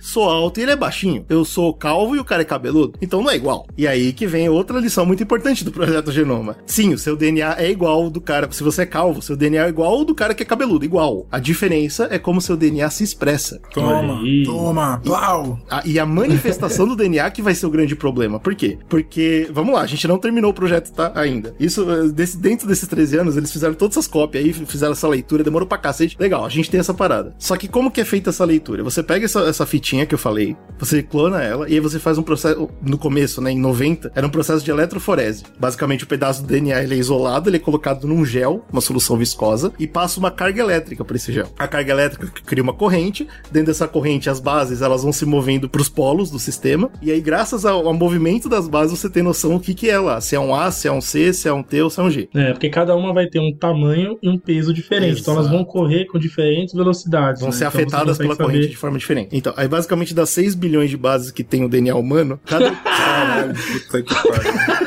cada vez que você faz esse processo, você Você não pode conseguia falar essa informação com tranquilidade dessa. De 6 bilhões, 6 cara. bilhões de bases que tem o Cada, humano. cada ser humaninho. Cada vez que você fazia uma eletroforese dessa que não era Você tá barata e não era fudido. rápida, você fazia, você conseguia separar 500 bases das 6 bilhões. Ok. Então você imagina Que o era tempo aí. porra de nada. Mas, mas ó, eu acabei de separar 500 de quanto? De 6 bilhões. Ou seja, eu não fiz nada. Não fiz Escrever porra 6 nenhuma. bilhões, peraí, 6 bilhões. Como que escreve esse numeral? Eita, meu amigo. 9 É, zeros. zero. Mas eu vou facilitar a vida do Bruno. Eu vou facilitar a vida. Porque 6 bilhões a gente fala pra chocar. Mas na real, são só 3 bilhões de pares. Ah, é, porque, né? Pares, tá. Ó, tá, peraí, ó. Teria que fazer esse processo 12 milhões de vezes. Tá bom, então, é isso. Ou 6 milhões Ai. de vezes se a gente dividir, mas enfim, você entendeu. Então, aí. 12 milhões de vezes. Se você multiplicar 12 milhões de vezes vezes o tempo de uma eletroforese, É. quanto, quanto tempo será que dá uma eletroforese? Uma Dá meia 13 hora? anos, Slow. Aí, aí qual, que é, qual que é a parada? 13 anos. A resposta tá na ponta da língua. 13 Qual anos. que é a parada final da história? Então, dava, claro que dá pra você fazer metade do trabalho, certo? E aí você sabe que ia acontecer com o G e você monta o resto. Mas, obviamente, não foi assim que eles fizeram. Eles tinham que ter certeza do que eles estavam fazendo. Pô, e é mesmo óbvio. com essa certeza, ainda assim não foi perfeito. Porque, primeiro que você não consegue fazer isso de olho. Bom, eles estavam. Eles começaram fazendo de olho essa porra. Aí depois, com o tempo, as máquinas vieram acelerando o processo. Mas mesmo com lasers, e aí eles entraram com corantes. Então, de acordo com como a base se movia, ela era colorificada de uma forma pra facilitar que o laser conseguisse ler aquela porra. Pegar melhor, ser mais rápido. Mesmo assim, o processo demorou muitos anos e terminou cheio de falha. Isso é uma coisa que não foi avisada, não foi informada. Mas em 2003, quando a gente fala, ah, terminamos, finalmente, nós temos aqui a- o genoma humano, na verdade a gente tava cheio de buraco, cheio, cheio, cheio, cheio, mas era o melhor que a gente tinha na hora. Tava ali o elo perdido, tava ali dentro. Então, ali e esses também. buracos, eles foram tendo que ser repostos manualmente, irmão. E aí, Ai, ai, ai, ai. isso demorou muito mais. O dado mais atual que eu encontrei, acho que ainda tem 160 buracos no genoma, que a gente não conseguiu cobrir ainda, porque a gente não Pô, consegue tá bom, ler então, aquela hein? merda. Mas, pô, 160 são 6 bilhões É de pouco, caralho, né? É 160 buracos. Tamo bem. Os caras, tá que tá bom, tá que tá bom. Cara, mas deve ser os 160, né, cara? Exato. Por quê? Porque tem um probleminha nesses buracos aí. Esses buracos são principalmente centrômeros e telômeros. Quem lembra de como funciona um cromossomo, aquele xizinho, lembra que o meio dele, que é o centrômero, olha só, o centro do X, né? Onde o X cruza, Uhum. lá miserável. é um emaranhado, irmão. Fudido. Então não existe capacidade humana ou mecânica de ler aquela merda. a gente Ali é onde embola legal, não né? existia em as fitas 2003, de tá? DNA, Hoje né? em dia a gente já consegue. Mas é um trabalho desgraçado, porque você precisa desembolar aquela porra sem quebrar. Isso não, não é um trabalho fácil. Tanto aglutinado nos centrômeros quanto nos telômeros, que são ah, os limites do X, né? O, o final de cada ponta. Então são quatro telômeros, você não consegue ler, e um centrômero. Isso por cada cromossomo, é isso? Vai embora a partir daí. Então é foda, entendeu? É- era difícil de ler.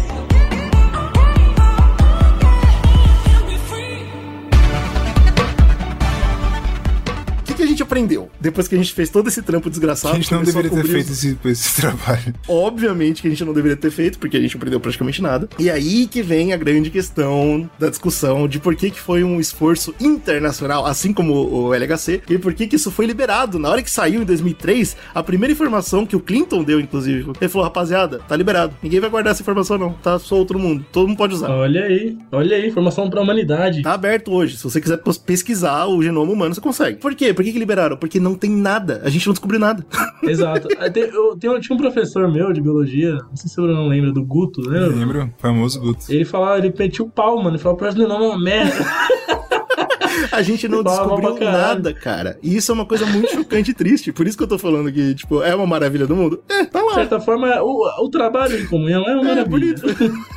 Mas só foi dividido porque ninguém conseguiu achar utilidade porque a gente descobriu, entendeu? Essa foi a grande parada. Inclusive tem uma história interessante de uma empresa americana chamada Celera. Ela tava fazendo o sequenciamento ao mesmo tempo que o Projeto Genoma. Então toda vez que o Projeto Genoma descobria uma fatia, eles pegavam e faziam outra. Então eles estavam tipo duas vezes mais rápido, tá ligado? E aí e eles, mano, soltaram no, no mercado de na bolsa, na bolsa de valores. Ó, a gente vai sequenciar antes do mundo, privatizar essa parada e por DNA vai ser a gente. E na hora que o Clinton vem a público e fala que vai ser liberado publicamente, a empresa quebra. É bem interessante essa história. Caralho. É uma história Todo legal. mundo vende as ações, se foda também. Foda-se. Vocês não tem mais nada, acabou. Uma coisa que eu quero traçar aqui é que é, é injusto, né? A gente falar que a gente não aprendeu nada, apesar de ser verdade. A fita do projeto Genoma, ele lembra muito o que a gente começou falando no ano passado, nos primeiros podcasts de ciência que a gente fez. Ele é o primeiro passo, cara. Ele é o que aconteceu quando a gente olhou pela primeira vez para as estrelas e falou: aquela estrela tá ali. Isso resolveu algum problema? Não. Mas foi o primeiro passo Mas é de a muita primeira coisa. observação, né? Aham. É, é- é- é extremamente necessário. Se você não tem esse passo, você não tem nada depois. É exatamente isso. A gente tem um mapa agora. Agora, é claro, a gente não sabe o que significa. E hoje em dia a gente tá começando. se você parar pra pensar, saber o que a estrela tava lá não fazia diferença. Mas aí veio um cara e falou: pô, a, a estrela tá ali. E quando eu- a maçã cai, ela cai no chão. Aí ele começou a correlacionar as coisas. Entendeu? Então a gente. Não adianta saber o nosso, o nosso genoma. Isso não muda nada. Mas saber o genoma e saber outras coisas paralelas que talvez não tenham conexão. E aí descobrir a conexão pode ser muito importante pra gente. Então é legal. É um mapa super importante que a gente só não sabe ler ainda. Show. O que, que tem de novidade que eu achei que, que é legal da gente discutir aqui? A gente descobriu que 99% do tempo foi basicamente jogado fora, porque 99% das nossas bases nitrogenadas, 99% das nossas letras não são codificadoras, elas não geram genes. É, elas, só são só tão lá. estrutura que, que todo mundo tem. elas só estão lá. Elas não fazem nada. E tem 1% do, do nosso DNA que gera gene. Interessante. Aprendemos isso aí. Aprendemos também que essa, esse resto todo, esses 99%, se eles não existissem, a gente não tava vivo também. Porque eles são importantes por causa do timing. Se você tem a RNA polimerase, se você tem o ribossomo fazendo o trabalho dele, ele tem que ter um timing, ele tem que demorar pra chegar onde ele precisa copiar. E é pra isso que serve toda a sequência inútil. É a distância entre os genes que importa. Muito. É, é como se fosse o trilho do trem Isso. e os genes são as estações. Mas, se você tivesse todas as estações num só lugar, n- não tinha por que você ter tanta estação. Então a gente descobre isso. A importância é o timing. Só isso que a gente sabe por enquanto. É pouco, mas legal, é alguma coisa. a gente descobre que dentro desses. Ah, isso é é basicamente a matemática por causa do 1%. Né? Dentro desses 3 bilhões de pares, a gente tem até 25 mil genes. Como cada mil gene usa por volta de 3 mil bases, é aí que a gente faz o cálculo que basicamente 1% só que é útil. Cara, mas olha que louco, né? Se a gente, é tanta coisa que tem. 25 mil Né, genes DNA? é bem pouco, Porque- se você for pensar bem.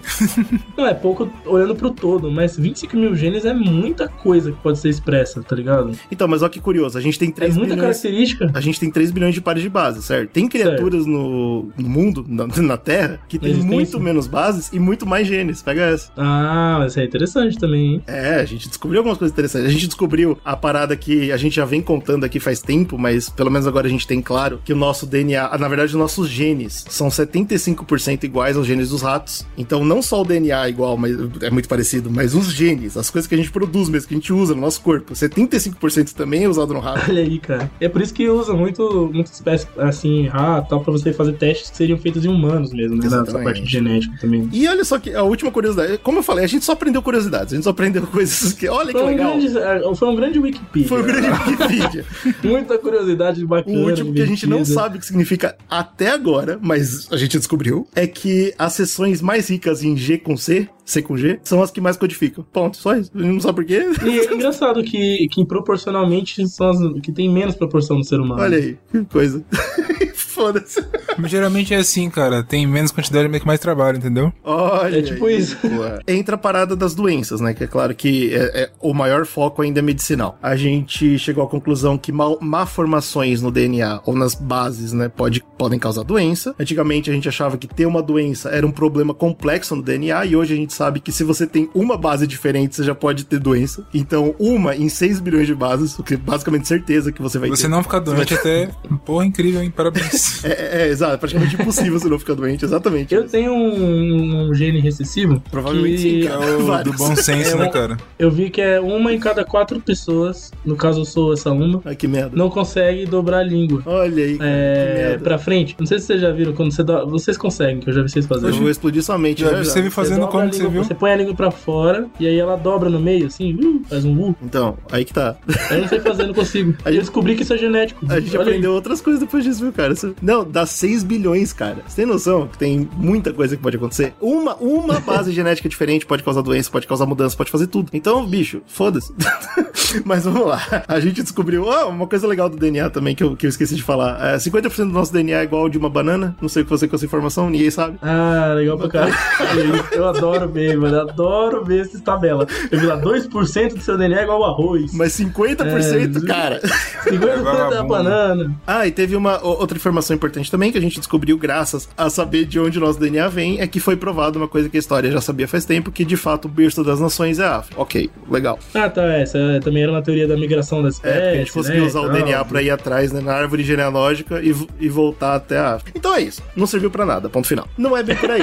Não é bem por Ah, aí. cara, não fala isso, cara. Quando você entra no Wikipedia, aquela merda que tem um monte de curiosidade bosta, não serve pra nada. É, graças a isso, olha que legal. Dá um crédito pros caras. Não, não, mas é o que eu falei. A gente pode cruzar novas informações e descobrir coisas muito importantes. E eu vou trazer aqui três coisas extremamente legais que a gente só sabe graças a isso. Agora que a gente tem um mapa, a gente consegue correlacionar e descobrimos algumas coisas. A primeira é a pleiotropia. A pleiotropia, ela é a ideia, a ideia é o fato de que um gene pode é o influenciar. É, porque ela não é uma ideia, é um fato. Ela é, é, é o fato de que um gene pode in- influenciar mais do que uma manifestação. Então, o que O significa mesmo isso? gene Isso. pode te dar mais de uma característica. Um gene, que é o que eu falei pra vocês, que basicamente precisa de 3 mil bases, né? Então, quando você consegue ir lá fazer um gene, ele sozinho pode influenciar muitas características do corpo. Então, por exemplo, a gente tem um exemplo básico de que se um gene seu tá errado, tá mutado, você pode ter diversas doenças em vários lugares do corpo diferentes. Ah. Esse, esse é um exemplo. Se Vamos. você der o azar desse, de um gene muito importante seu tá zoado, fudeu. É, ele, ele- ele- Mas você entendeu o que eu tô falando? É porque você acabou de falar, ah, eu tenho um gene que não deixa eu mexer a língua. Mas não é bem assim, entendeu? Entendi. Um gene, não é um gene ele só não faz isso, uma coisa. entendi. Isso, um gene pode fazer várias coisas. Essa é então tenho parada. algum gene que, que pode estar expressando. Uma das características que ele tá expressando é não dobrar a língua. Isso, não mas, tá mas outra coisas. pode ser, sei lá, mano, sua capacidade de andar de bicicleta. Eu gosto assim, é, é bem complexo. Aham. E, e não Entendi. tem correlação, tá ligado? Não são coisas próximas. Pode ser coisa que nada a não? ver uma assim, com. Deus fez tudo direitinho e é. Exatamente. Ou então, vamos dizer, tá? Que descobrem um gene, vamos dizer que eles estão lá pesquisando dentro do, do genoma e descobrem, pô, esse gene aqui causa câncer. Pá, causa câncer do pulmão. Maravilha, vamos desmontar ele, vamos tirar ele daqui. Não pode fazer Uhum. isso, porque pode ser que esse gene também dê uma maior capacidade regenerativa do fígado, entendeu? Aí o que, que, você faz? Uhum. Você tira ele? Aí você se fudeu. Puta, cara, o bagulho é mais complexo do que você imaginava. Entendeu? cara. Então você não pode só, só brincar. Você não pode só tirar as coisas. Puta, você fala assim, ah, vou tirar o câncer dele. Você tira o câncer e as pernas dele atrofiam, tipo, sei lá. É, isso, Dá tudo exato, errado. exatamente. E aí a gente tem um exemplo real, né, pra vocês entenderem, que é o caso do albino, né? A pessoa albina, um gene só é o que faz a pessoa ser albina. Só que esse gene sozinho, ele muda a coloração do cabelo, a coloração dos olhos e a coloração da pele, que são coisas diferentes. Hum.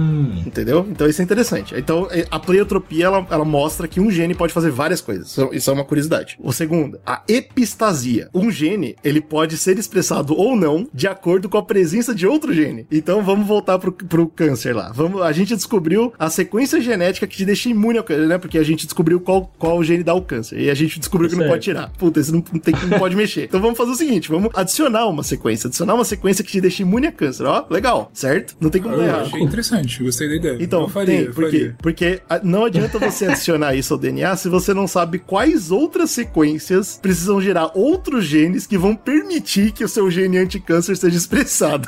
Ah, meu Deus, mano. então, a- onde eu tô querendo chegar com esse ponto? A gente não entende nada de biologia, nada. De, de genética. A gente não entende nada de genética. Então tem esse problema. A epistasia, ela faz com que seja uma loucura, cara. Vo- Você precisa de um gene pra outro que não tem nada a ver ser expressado. Eu, eu falei isso, mas é difícil de entender. Eu, eu demorei pra cons- colocar isso na minha cabeça. Todo DNA é igual, rapaziada. Então quer dizer que dentro do seu DNA tem lá a cor de pele preta e branca e, e amarela e a porra toda. Tá tudo lá. Só que parte vai ser expressada, parte não. Então, no caso da epistasia, por exemplo, o- a pessoa que é albina, ela tem a cor de pele dela. Só que ela não é expressada porque outro gene, que é o da- o do albinismo, impediu que esse gene seja expresso. Entendeu? Ele meio que tomou conta. Vai expressar eu, não você. Exatamente. E essa, essa relação acontece em todo o nosso DNA. Então, Caralho, então a gente é uma roleta russa.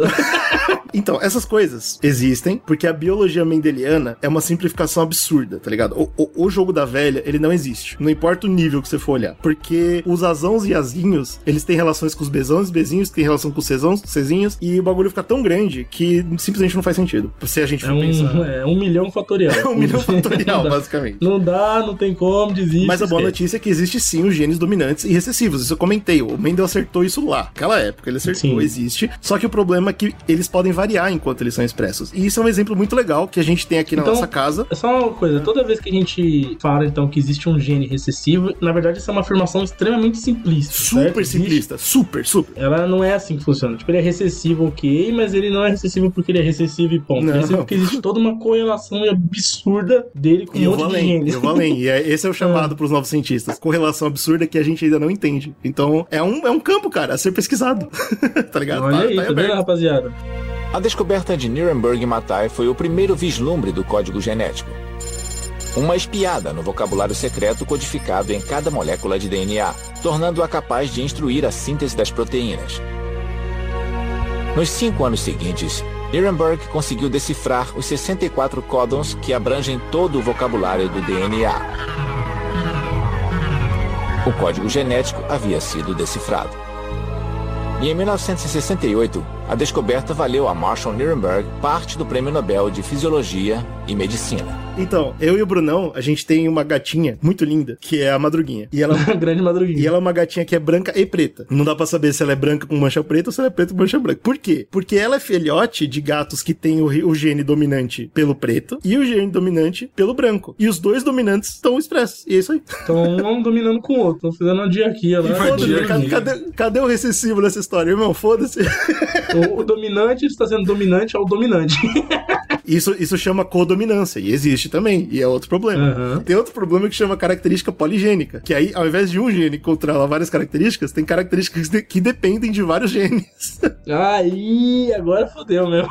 Por exemplo, sua Agora- altura. Sua altura não depende de um gene sólido, ela depende de uma, de uma escala de genes, cara, que tem que fazer uma porrada de coisa. Por quê? Porque alguns vão produzir hormônios, outros vão produzir dureza dos ossos, entendeu? Tem uma porrada de coisa que vai funcionar no final é definir o hormônio do frango. O hormônio do frango que você comeu. Tem tanta. Mano, então essas são as características poligênicas, que também é um problema, também tem que ser estudado. Finalmente. Olha só, A gente tá vai- dando aqui. O que a gente tá dando aqui de tese de doutorado pra esse povo. Pô, tá o Zcast liberado, não é brincadeira, não, cara. E- A gente tá dando aqui, ó, gente. Vamos lá, vamos estudar essa merda E aí. mais, hein? O, o genoma tá liberado online, então é fácil. Só. Tudo online, tudo online, vai lá, lê aquela merda lá. Fala alguma coisa boa pra nós. Então, vamos lá. E, e, e, Eugênio, já que fudeu, já que tudo que eu aprendi de genética tá errado, que é verdade, e irmãos gêmeos? Pô, eles Não é têm que tá errado, vamos, vamos, vamos, vamos melhorar. Não é que tá É errado. muito simples. Ela tá sim, simplória. super, super simples. E irmãos gêmeos, Eugênio, que é o mesmo DNA. Porra, aí não tem como, certo? Não é possível. Mas a gente sabe que tem diferença. E aí? Vou fazer aquele tiozão do zap. Tempo que eu vi. Tem Tempo que eu vi. pô, tem que falar. É isso. Então, mas mais micro ainda, se todo DNA é igual, aí eu vou perguntar pra, pra você e pro, pro Brunão, quero saber o que vocês vão responder. Se todo DNA é igual e todo DNA é igual, como que a gente produz tecidos diferentes no nosso corpo? Se nosso DNA é igual, como que a gente sabe que o tecido do coração é diferente do tecido do pulmão, pulmão por Não, exemplo? deve ter alguma explicação que eu não sei qual que é, hein, cara. Além de Deus, além de Deus, né? Além de Deus. Então, tudo bem, mas aí se seu DNA é igual, como é que, como que o gene que expressa uma coisa no coração não tá expressando alguma coisa no pulmão? Essa é a minha pergunta. É, é o mesmo DNA, Slow. Isso que a gente não consegue entender. Aham. É difícil colocar na cabeça. É a mesma coisa. Verdade, é verdade, complexo. verdade. É a mesma célula, irmão. Aí que vem a parada que é o estudo de verdade. Esquece genética. Não... Então, mas, mas Ah. uma coisa, uma dúvida, tipo, porque exi- existem diferenças na célula, certo? Sim, a célula sim. Já depois o de DNA formar, não. A célula certo? sim, o DNA não. No DNA não. É. Mas a- então o mesmo DNA consegue, de alguma forma misteriosa, criar diferentes produtos, certo? Não é misterioso porque É eu vou explicar agora, mas sim, é isso mesmo. Ah, descobriram por quê, então? Opa, sim, por quê? Porque acabou genética. A gente não estuda mais genética no mundo. Ah. A gente estuda epigenética. Opa, ep... é quando faz. Epa, Isso, epigenética. que alguém ficou muito decepcionado. Epigenética, irmão. O nosso DNA ele carrega pra onde, onde quer que ele for toda a nossa informação. Inclusive de como fazer tecido do coração e do pulmão. Tudo. Ele carrega tudo. Além das interações que eu tava explicando até agora. Tudo aquilo que eu falei, tá ligado? Então, tipo, epistasia, pleiotropia, uh, características poligênicas, tudo tá no nosso DNA em todo o nosso corpo. A questão são os fatores que determinam quais desses genes vão ser expressados, entendeu? E isso pode ser tanto interno quanto externo. E a gente vai. Aí, aí o Lamarck vai cair em cima de vocês com tudo. Mas vamos lá, uma coisa por vez. Lá vai, lá vai, lá vai o GG. Ele tá, ele tá, Lamarck, ele vamos tá armando a arapuca, Brunão, Existem, cuidado. existem pe- tem pequenos grupos funcionais que eles podem se acoplar ao DNA a qualquer momento. E repita, é praticamente aleatório. e É, claro. aqui, claro aqui eu vou chamar de metilação, tá? Pra fazer sentido. Mas tem vários. Tem metilação, tem acetação, tem alguns, tá? Mas eu vou chamar de metilação pra fazer Aceitação? sentido. Pô, achei bonito. Achei, achei moderno.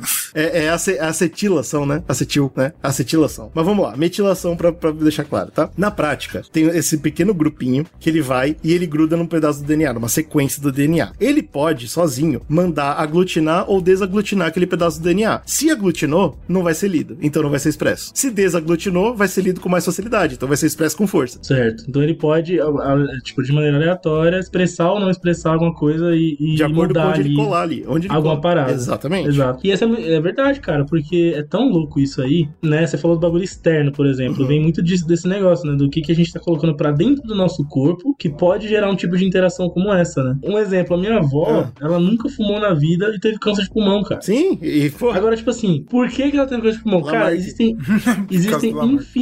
Infinitas, infinitas possibilidades. Pode ser porque, que nem o GG falou, pode ser que o gene que dava a cor, da, sei lá, do olho dela dava cor, dava câncer também, sim, tá sim, ligado? senhor. Isso mesmo. Pode ser que uma, com um conjunto específico de genes ativos dela deu aquele bagulho. Pode ser que alguma coisa que ela comeu alguma vez na vida aglutinou, desaglutinou alguma porra que gerou. É isso mesmo, é isso mesmo. possibilidade É isso que não, não dá pra saber, só tem. É meio fatalista, Isso. é uma visão meio fatalista e meio chata, assim, de ter. Mas tem um monte de coisa, né, mano? A galera fala, sei lá, você cozinhar em panela de alumínio, você vai morrer. Faz diferença, Pô, faz um diferença. monte Tudo faz diferença, bagulho, cara. cara. E, e, mano, você sabe o que que é um, um- um grupo metil? Um grupo metil não é um grupo complexo. Não, é tipo, é simplório. É a coisa mais simples do mundo, irmão. Então é esse carboninho chegar lá no lugar errado e te fuder. Mas vamos lá. É, eles não só podem aglutinar e desaglutinar, mas eles também podem simplesmente é, expulsar o- a polimerase do RNA. Então ele pode parar totalmente a duplicação do bagulho. Bom, pra terminar o exemplo do câncer que eu tava dando até agora, né? Então vamos lá. Você não, você não pode tirar o bagulho que dá câncer, você não pode colocar o negócio que tira o câncer. E vamos dizer que você consegue quebrar essas duas barreiras e colocar. Pronto, eu tenho certeza que o gene vai tirar o câncer da pessoa e vai ser expresso. E aí, por questão do destino, ele é metilado, foda-se, não vai ser expresso. É, aí você respira uma fumaça errada que passou na rua, acabou. E foda-se. Já era, É por, matou. isso, é por isso que, que engenharia genética é uma coisa que ainda tá muito fora do nosso alcance. Não, e agora eu fora. vou. Agora eu vou, eu vou bater na galera do GG, nos conspiracionistas, né? Porque Ah, é, muita, muita GG, gente pô. fala assim, ah. Não, mas é. Galera do GG, É isso mesmo, a é isso rapaziada do GG. A galera fala, já foi descoberta a cura do câncer, mas não é, não é possível. As é, eles não querem liberar, porque, né? Porque é por causa do dinheiro, a indústria farmacêutica ganha muito dinheiro com câncer e tal. Então aí você olhar esses estudos e falar assim, pô, será que descobriu mesmo? Será que é não possível? descobriram nada, cara. Nada, nada.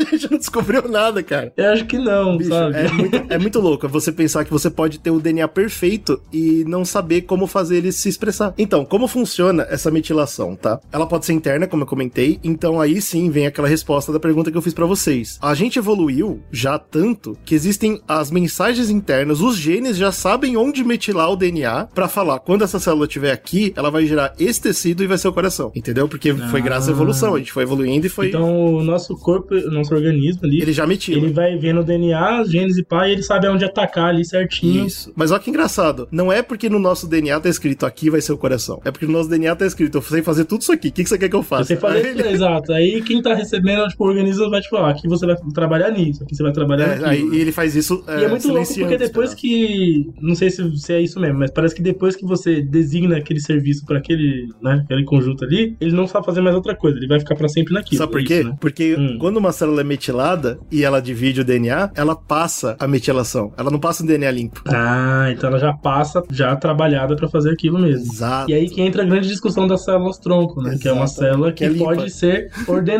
Exatamente. Você quer fazer o quê? A célula tronco já chega pronta pra fazer o que ela quiser, né? Você quer que eu vire tecido do quê? Eu viro. Porque, porque ela ainda não foi metilada, entendeu? E ela vai ser, e ela vai fazer o trabalho dela. É, inclusive, é por isso que a gente não nasce já com câncer, ou já com doença, ou já fudido. Porque os gametas, eles conseguem desmetilar muito, mas não tudo. E eu vou chegar nesse ponto aí. Porque aí vem a, a influência externa. O Slow já falou. Comida, radiação, ah, mano, poluição, o, o estilo de vida, cara. Se você tem depressão, se te zoam na escola, tudo isso pode metilar seu DNA. Tudo isso. Então, tipo, é tão absurdo e tão ridículo que, assim, não existe uma situação perfeita. Não existe. Qualquer coisa. Se você saiu na rua no momento errado, o seu DNA pode estar metilado. Exato. Mano, você pensar, né, que um milésimo de segundo da sua vida pode determinar uma, uma expressão gênica nova. E aí tem um sei lá. argumento, né? Ah, mas é uma expressão gênica nova em uma célula. Então, mas essa ela vai se dividir e ela vai manter essa expressão. Então, e aí, olha só que curioso e interessante. Se de repente você sai na rua na hora errada e você tem uma variância, uma metilação que acontece numa, numa célula que vai se tornar um gameta, e aí seu espermatozoide ele sai e ele não perde essa metilação, pronto. Algo que você fez na sua vida, no seu dia, vai mudar o seu filho. Pega essa. Então, sim, o Lamarck tinha razão. Claro que ele tava errado no que ele tava falando. Mas é, é- é engraçado você pensar que sim, as coisas que você. É claro que a, a girafa forçando o pescoço não fez o filho ter um pescoção. Mas a girafa comendo aquelas folhas pode ter feito o filho ter as manchas. E direto, sim. E, e uma de uma geração pra próxima. Já. Pega essa. Então, quando aquela. Os caras falam que o cara é fortão, se ele tomar várias bombas, que o filho dele seja. Tem alguma Se ele estragar coisa. o DNA dele. É. Então, é. O, o- Não necessariamente que ele vai ser diferente. bombado, mas ele pode ser fudido, né? Alguma coisa assim. Exatamente. Entendi, show de bola. Então, mano, é muita doideira, meu. Não dá pra você pensar nisso. Se você pensar, você fica doido, cara. Então, porque é aí que vem a fatalidade. Tem quem estuda isso e fala, não é à toa que hoje em dia a gente tem mais câncer. É porque já era. O nosso DNA já tá fudido. É, o DNA já, já, já lá atrás já metilou, já Isso, fudeu. e né? aí Já foi frente. passando. E agora já era. A gente já tá. O dano já foi feito. Não importa o que você E for também fazer. o, o modo de vida da sociedade hoje também co- não, não colabora. Claro, ela, vai- ela ajuda a metilar mais ainda, né? Então vai indo. Então tem esse lado, tem esse lado terrível, mas também tem o lado muito positivo de pensar. Se a gente começar a fazer mudanças agora, pode ser que a gente, daqui a três, quatro gerações, a gente crie os seres humanos muito mais resistentes, entendeu? Agora eu queria, inclusive, um, um- eu li essa semana, tava pesquisando essas loucuras de, de genética. É, eu vou recomendar aí pra galera que gosta desses artigos bizarros, essas notícias loucuras da ciência. Tem um site chamado Inovação Tecnológica, que é como se fosse um feed. Ele, ele vai juntando notícias do mundo inteiro, né? E aí tem um estudo que saiu, cara, e eu já vou pegar de onde é, mas assim, a- aqui, ó, Instituto Max Planck de Genética Molecular em Berlim. Estavam fazendo estudos nessa parte de genética, só que eles estavam na parte de embriona- embrionária, né? Uhum, sim. E aí eles conseguiram pegar em óvulos de camundongo, na hora da fertilização, espermatozoides, que, de- que mano, não tinha sido observado isso antes. Eles estão, eles chegam, na- eles competem, certo? Os espermatozoides competem na chegada ao óvulo. Uhum. Então, às vezes um espermatozoide, por ter, sei lá, expressão gênica, ele tem um flagelinho menor, então ele nada Sim, mais devagar. Sim, por causa de um, fu- Então ele de um não cigarro chega. que você fumou, pode ser. Isso, Olha você que matou loucura. aquele, aquele espermatozoide não chega porque você fez alguma coisa na sua vida e deixou o flagelo dele É menor. muito então ele absurdo. vai morrer. É muito absurdo. E aí agora tá tendo a parada de que eles estão se envenenando. O- o- eles estão se atacando, cara. Eles estão eles brigando mesmo, tipo, cadê espermatozoides para chegar ao alvo de camundongos? Ai, que ótimo, cara. Rolou esse bagulho, cara. Os espermatozoides agora aprenderam, por algum motivo genético, Se matar. a envenenar o outro, cara. Ai, que ótimo, cara. Bom, mas a, moral da história é essa. Você pode olhar isso de forma fatalista e pensar que fudeu, foda-se, amanhã começa a usar droga que não faz diferença nenhuma. Ou você pode olhar com os olhos de tipo, olha só, eu posso fazer diferença pra minha família. Se você pensa em ter filhos, você ainda é jovem, dá tempo de fazer diferença. Você, olha só que legal. Isso, isso Então, é bem mas aí, isso é bem mas aí você fala, por exemplo, de que hoje existe aqueles tratamentos genéticos pré na Não, pré... e clean living também, tá ligado? Você comer melhor e piriri, pra não estragar Não, isso seu sim, DNA. tá isso, ligado? é, isso sim, tipo, se você, né, se você não, se tiver uma alimentação mais saudável, um modo de vida mais saudável, você evita, né, de você ter esses problemas, né. Porque você pode passar pro seu filho, entendeu? Você pode passar pro seu filho Então, eu vi um direto. bagulho muito louco que agora é moda dos ricos, né, cara? Que a galera muito rica, muito cheia da grana, faz um tratamento genético, ou seja, vai tentar ler as, e as expressões gênicas que você tem, quais são as possibilidades, o que, que você deve. Não só quais são as possibilidades de, de expressão gênica que seu filho pode ter, mas também aquilo que você pode fazer pra evitar algumas paradas e melhorar e tal. Seu filho nascer melhor, uma parada assim. Existe agora essa, essa Bicho, parada ó, da medicina, né? Assim, eu, eu, eu não sei. Não é confiável, É, tá ligado? é, tipo, então. não é um bagulho certeiro, com certeza não é. Eu não sei os segredos da indústria farmacêutica, mas o tanto que eu estudei de epigenética até agora, eu posso dizer pra você que do meu conhecimento, isso é charlatanismo, isso é pra enganar rico. Porque por enquanto a gente não sabe o que tá rolando. Mas eu não sei, de vez em quando os caras sabem uma coisa que eu não sei. Por quê? Porque desde que a gente descobriu essa parada, obviamente a gente não parou de pesquisar, né? E cada vez. Essa, essa é a parada. Hoje em dia, se você quer estudar genética, a epigenética é, é o estudo, entendeu? E a gente descobriu algumas coisas interessantes. Uma delas é que, por exemplo, invés- além de metilar partes do DNA, você também tem a capacidade de acetilar uma histona inteira. Uma histona é uma proteína que aglutina o DNA, que o DNA se enrola ao redor dela. Pode crer. E você consegue acetilar ela inteira, calar o DNA todo, aquele, todo aquele pedaço, pô, calou, foda-se. Isso que é interessantíssimo.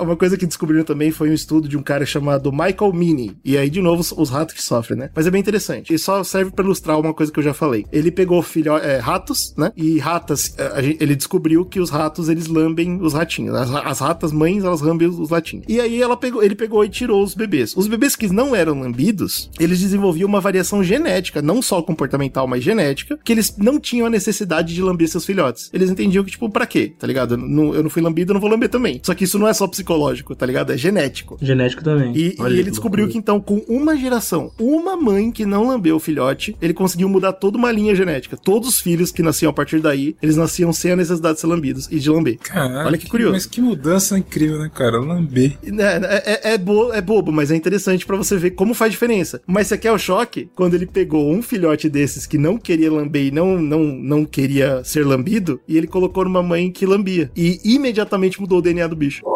Não louco, velho. É, é, isso é chocante pra caralho.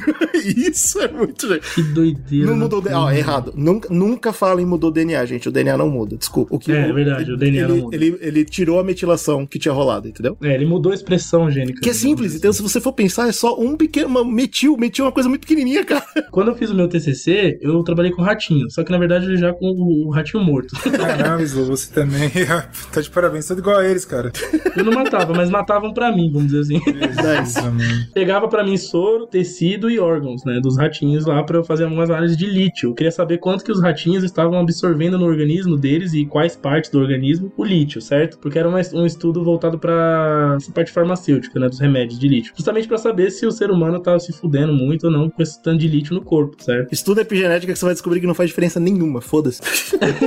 Teve um dia muito louco que a gente tava fazendo a parte estatística do estudo, né? Que é aquele bagulho de PCA, pra você poder saber é, quais as gerações ali tinha tido mais ou menos, absorção e tal. E aí eu tava brisando assim, e aí eu falei, você pa... eu e a minha orientadora, a gente falou, mano, vou separar por macho e fêmea, só pra ver qual é. qual é. E aí eu separei e vi que as fêmeas, elas tinham, acho que era 2.1 vezes mais a absorção do que os machos, Olha tá ligado? aí. Tipo, mais que o dobro. Pode crer. Deu, oxi, qual a explicação pra isso, tá ligado? E, obviamente eu não entrei nisso, porque é muito complexo, não fazia ideia, mas foi só uma parada que eu vi. Falei, olha que Não, interessante. mas tá aí, o- mas não faz parte do meu objetivo aqui. Mas provavelmente tem uma coisa a ver com genética. Sim, o Slow tocou em mais um ponto. Uma coisa que eu não falei, eu falei de três coisas, tipo, tipo é, pra todos os sexos, né? Mas sim, também tem genes que são expressos de acordo com o sexo. E é totalmente diferente Exato. também. Então eles estão nos dois, eles estão nos dois gêneros, certo? Só que tipo, se nasceu mulher, né, aí ele vai expressar. Se não nasceu homem, não vai expressar. Tipo isso. Basicamente o que tá rolando agora, a- a- o atual, tá? Pra fechar o cast, é que o pessoal tá pesquisando quais genes metilar pra evitar a expressão total de doenças. Olha que legal. Mas lembre-se daquilo que eu comentei. Se você silencia um gene, você pode mudar tudo no corpo humano, não só uma coisa. Você e é por pode- isso que é tão difícil. Você pode calar uma doença e abrir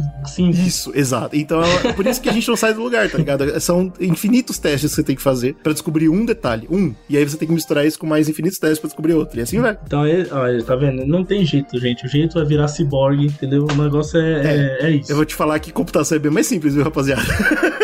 Eu acho que é o próximo passo óbvio, porque essa pesquisa vai demorar muito tempo. E olha só que loucura, né, cara? A gente viver numa tecnologia que a gente vive hoje e olhar pra uma parada e falar isso vai demorar muito. É só pra você ter uma noção de quão complexo é o DNA, cara. Pô, são 6 bilhões de bases e cada uma delas pode fazer tudo.